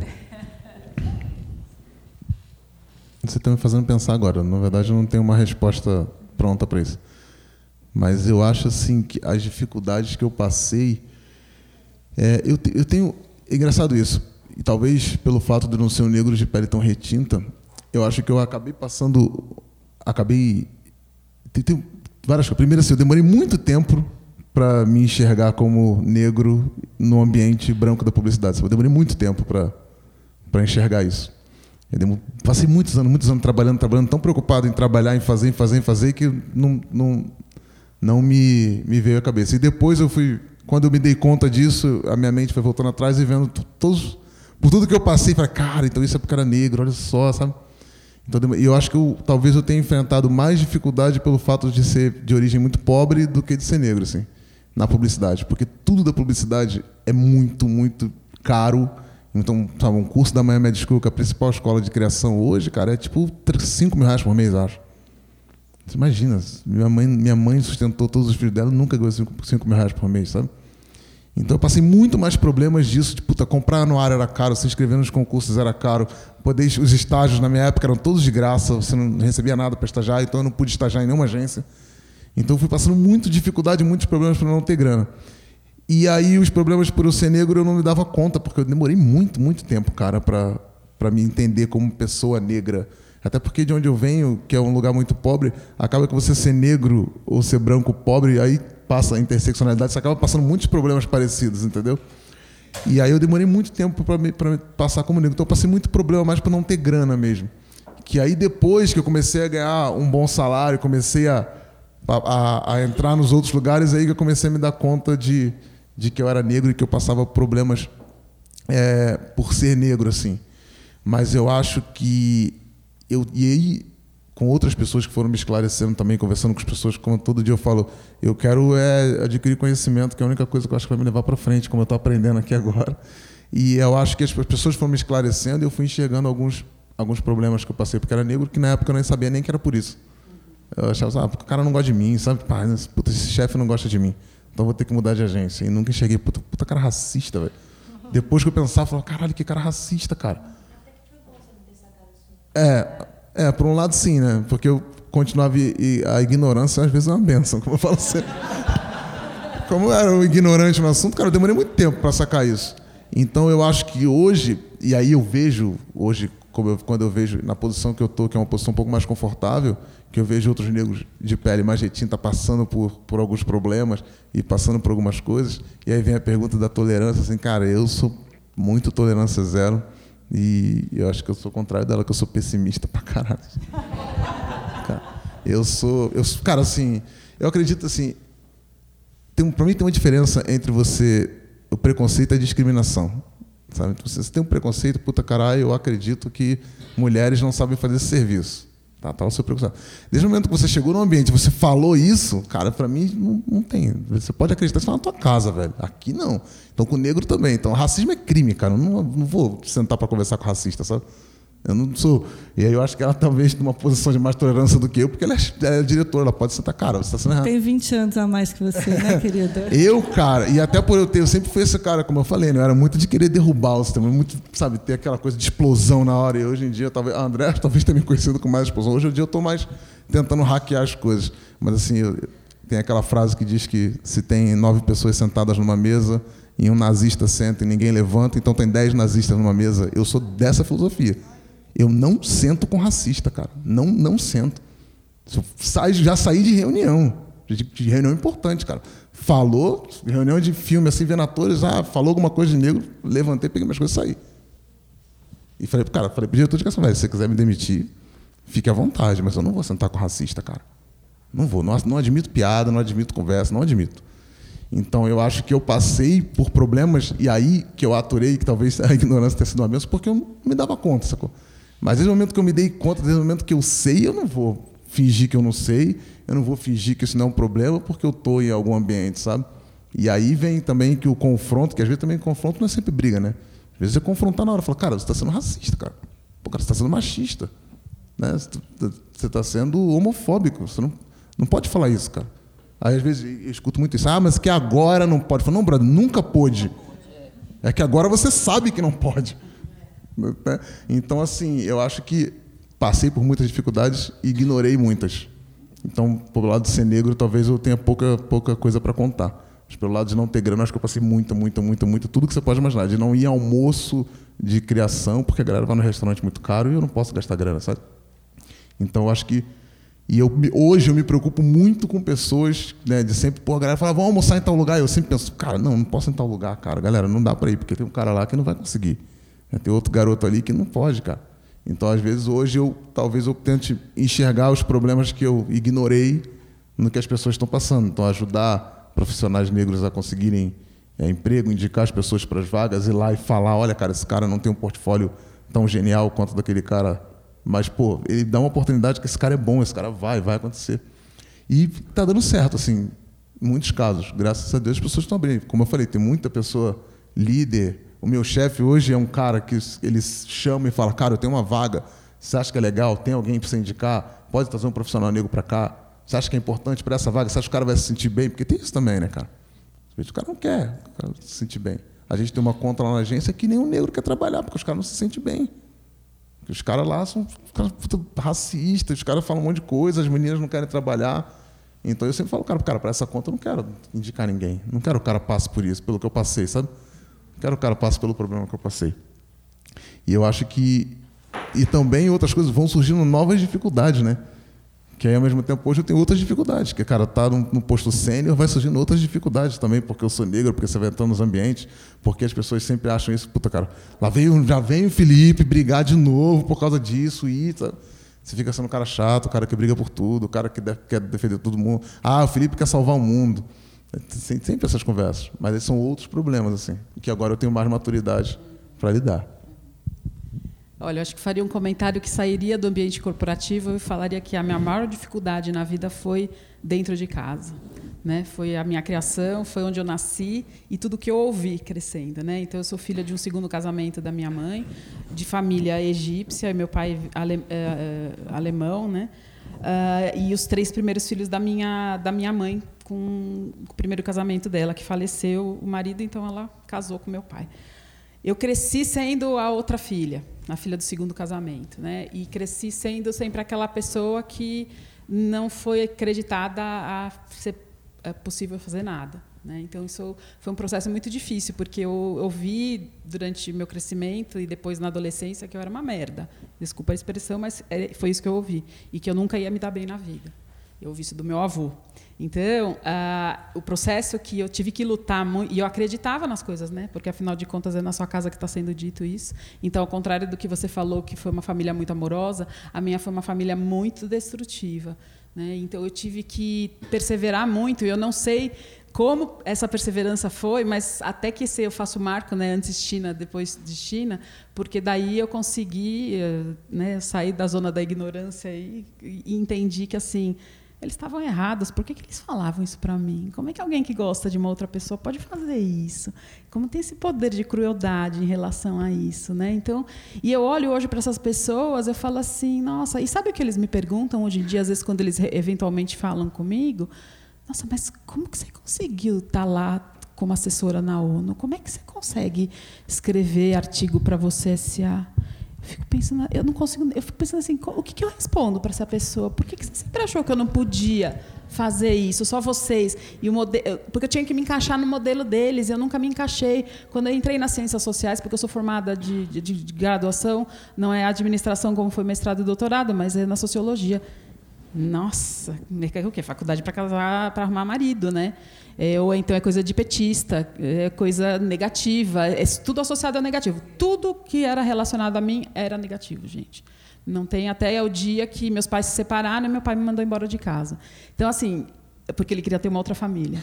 Então, abrindo uma, uma coisa muito pessoal para vocês, mas para dizer assim, se a gente não perseverar e entender e aí ganhar algum grau de maturidade, né, consciência, o que você falou, eu tenho mais 20 anos, eu fui entendendo, mas demorou muito tempo para isso acontecer.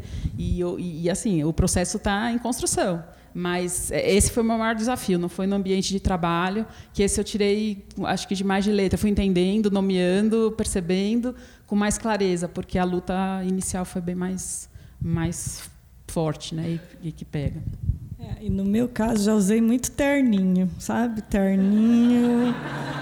Sabe, muito terninho, né? Sapato assim, altão, assim, não, não existia aquele sapatinho bem careta, terninho, entendeu? Muito.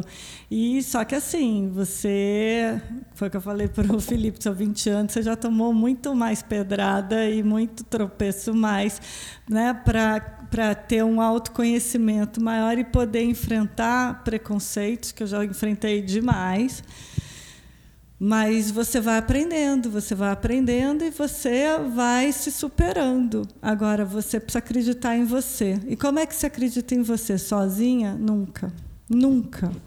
Graças a Deus, eu sou abençoada e por isso que eu quero retornar tudo isso para a sociedade, para o meu filho, né, para todos nós, né, que eu acredito muito nisso, dessa troca. Mas eu chegava em casa, minha mãe, é, depois de trabalhar faculdade, isso aqui, minha mãe falava, nossa, como você está linda. Eu falei, nossa, ela está muito sonada, né? Porque eu estava acabada. Você tá... Então, assim, Tá perto de gente que gosta de você, gente. Tá perto de gente que não gosta, você cai fora. Eu tenho gente que não gosta de mim, eu caio fora. Eu quero estar perto de gente que gosta de mim, que vai falar para mim na hora que eu tô fraca um dia, porque assim, você acha que eu sou poderosa, animada do jeito que eu estou aqui o tempo todo? Óbvio que não, né? Todo mundo tem seus altos e baixos. Então, o dia que você está no baixo, se você não tem gente perto de você, a rede de apoio para dizer, pô, Felipe, tudo bem, você não foi brilhante aqui nesse teu trabalho, mas cara, você tem um potencial, você tem uma sacada, não sei o quê. Se a gente não tem assim gente perto, como é que a gente vai em frente, né? Precisa. E também a gente reparar, e eu sempre gosto de provocar, o que, que a gente faz com os outros, né? Porque às vezes a gente detona os outros sem saber. Né? Então, assim, eu aprendi muito né, depois desse livro da rede que as mulheres precisam de palavras positivas, né? que a gente precisa apoiar as outras. E assim tem que ser. Cai fora de gente que quer te detonar, entendeu? Então, assim, Seja você mesmo, mas para você ser você mesmo, você precisa ter autoconhecimento. Você precisa já ter se questionado muito. Isso não é do dia para a noite, né? Então, é uma trajetória. É diferente você ter 35 anos e você ter 52, muitas vezes. Às vezes tem gente mais madura com 35 do que com 52 tem, mas assim, a estrada, a jornada, ela te traz uma, né, uma experiência. E outra coisa que eu deixo aqui para vocês é prestem atenção se vocês estão apoiando as pessoas que estão à sua volta que precisam, e não é o tempo inteiro, mas. E também se vocês estão com pessoas que apoiam vocês. Gente, cai fora de quem não quer. Né? Mas é isso, eu queria até agradecer aqui, viu, Joyce? Maravilhosa essa, né, essas questões. É, agradecer também o aprendizado das perguntas, de tudo. É um prazer mesmo estar aqui com vocês. Bom, é, eu primeiro agradeço a todo mundo aqui pela paciência, inclusive a gente ter estourado o tempo. É, a gente gostaria de continuar aqui, falar muito mais, pedir últimas reflexões, mas infelizmente a gente está super estourado no tempo. Mas agradecer demais, agradecer vocês três pelas contribuições que foram maravilhosas. Pessoal, só queria dar um recado antes da gente sair. Primeiro, eu queria pedir uma salva de palmas, né?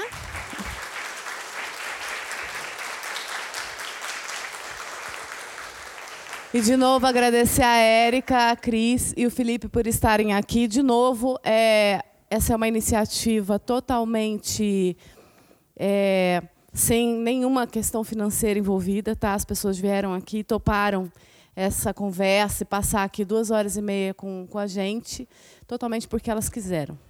E eu sei que a agenda né, dessas pessoas é muito complicada. Então, de novo, agradeço mesmo, assim, de coração. É, outra coisa, a gente vai, no próximo encontro nosso, a gente já está com as pessoas que a gente vai falar, se vocês quiserem vir. Que dia que vai ser? Dia 11 do 7. Quem vai estar aqui com a gente é a Carolina Nalon, que é especializada em empatia. Tá?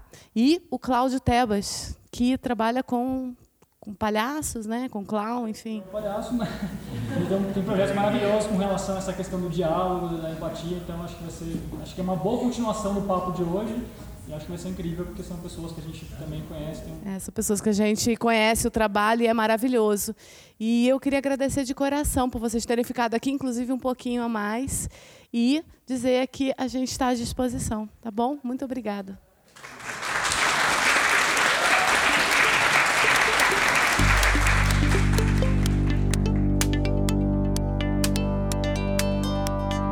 Revolucione é apresentado pela La Grácia, uma consultoria que acredita na comunicação horizontal.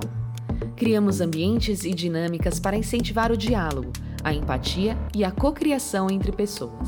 Saiba mais em lagracia.com.br ou em nossas redes. Os endereços você encontra na descrição do podcast.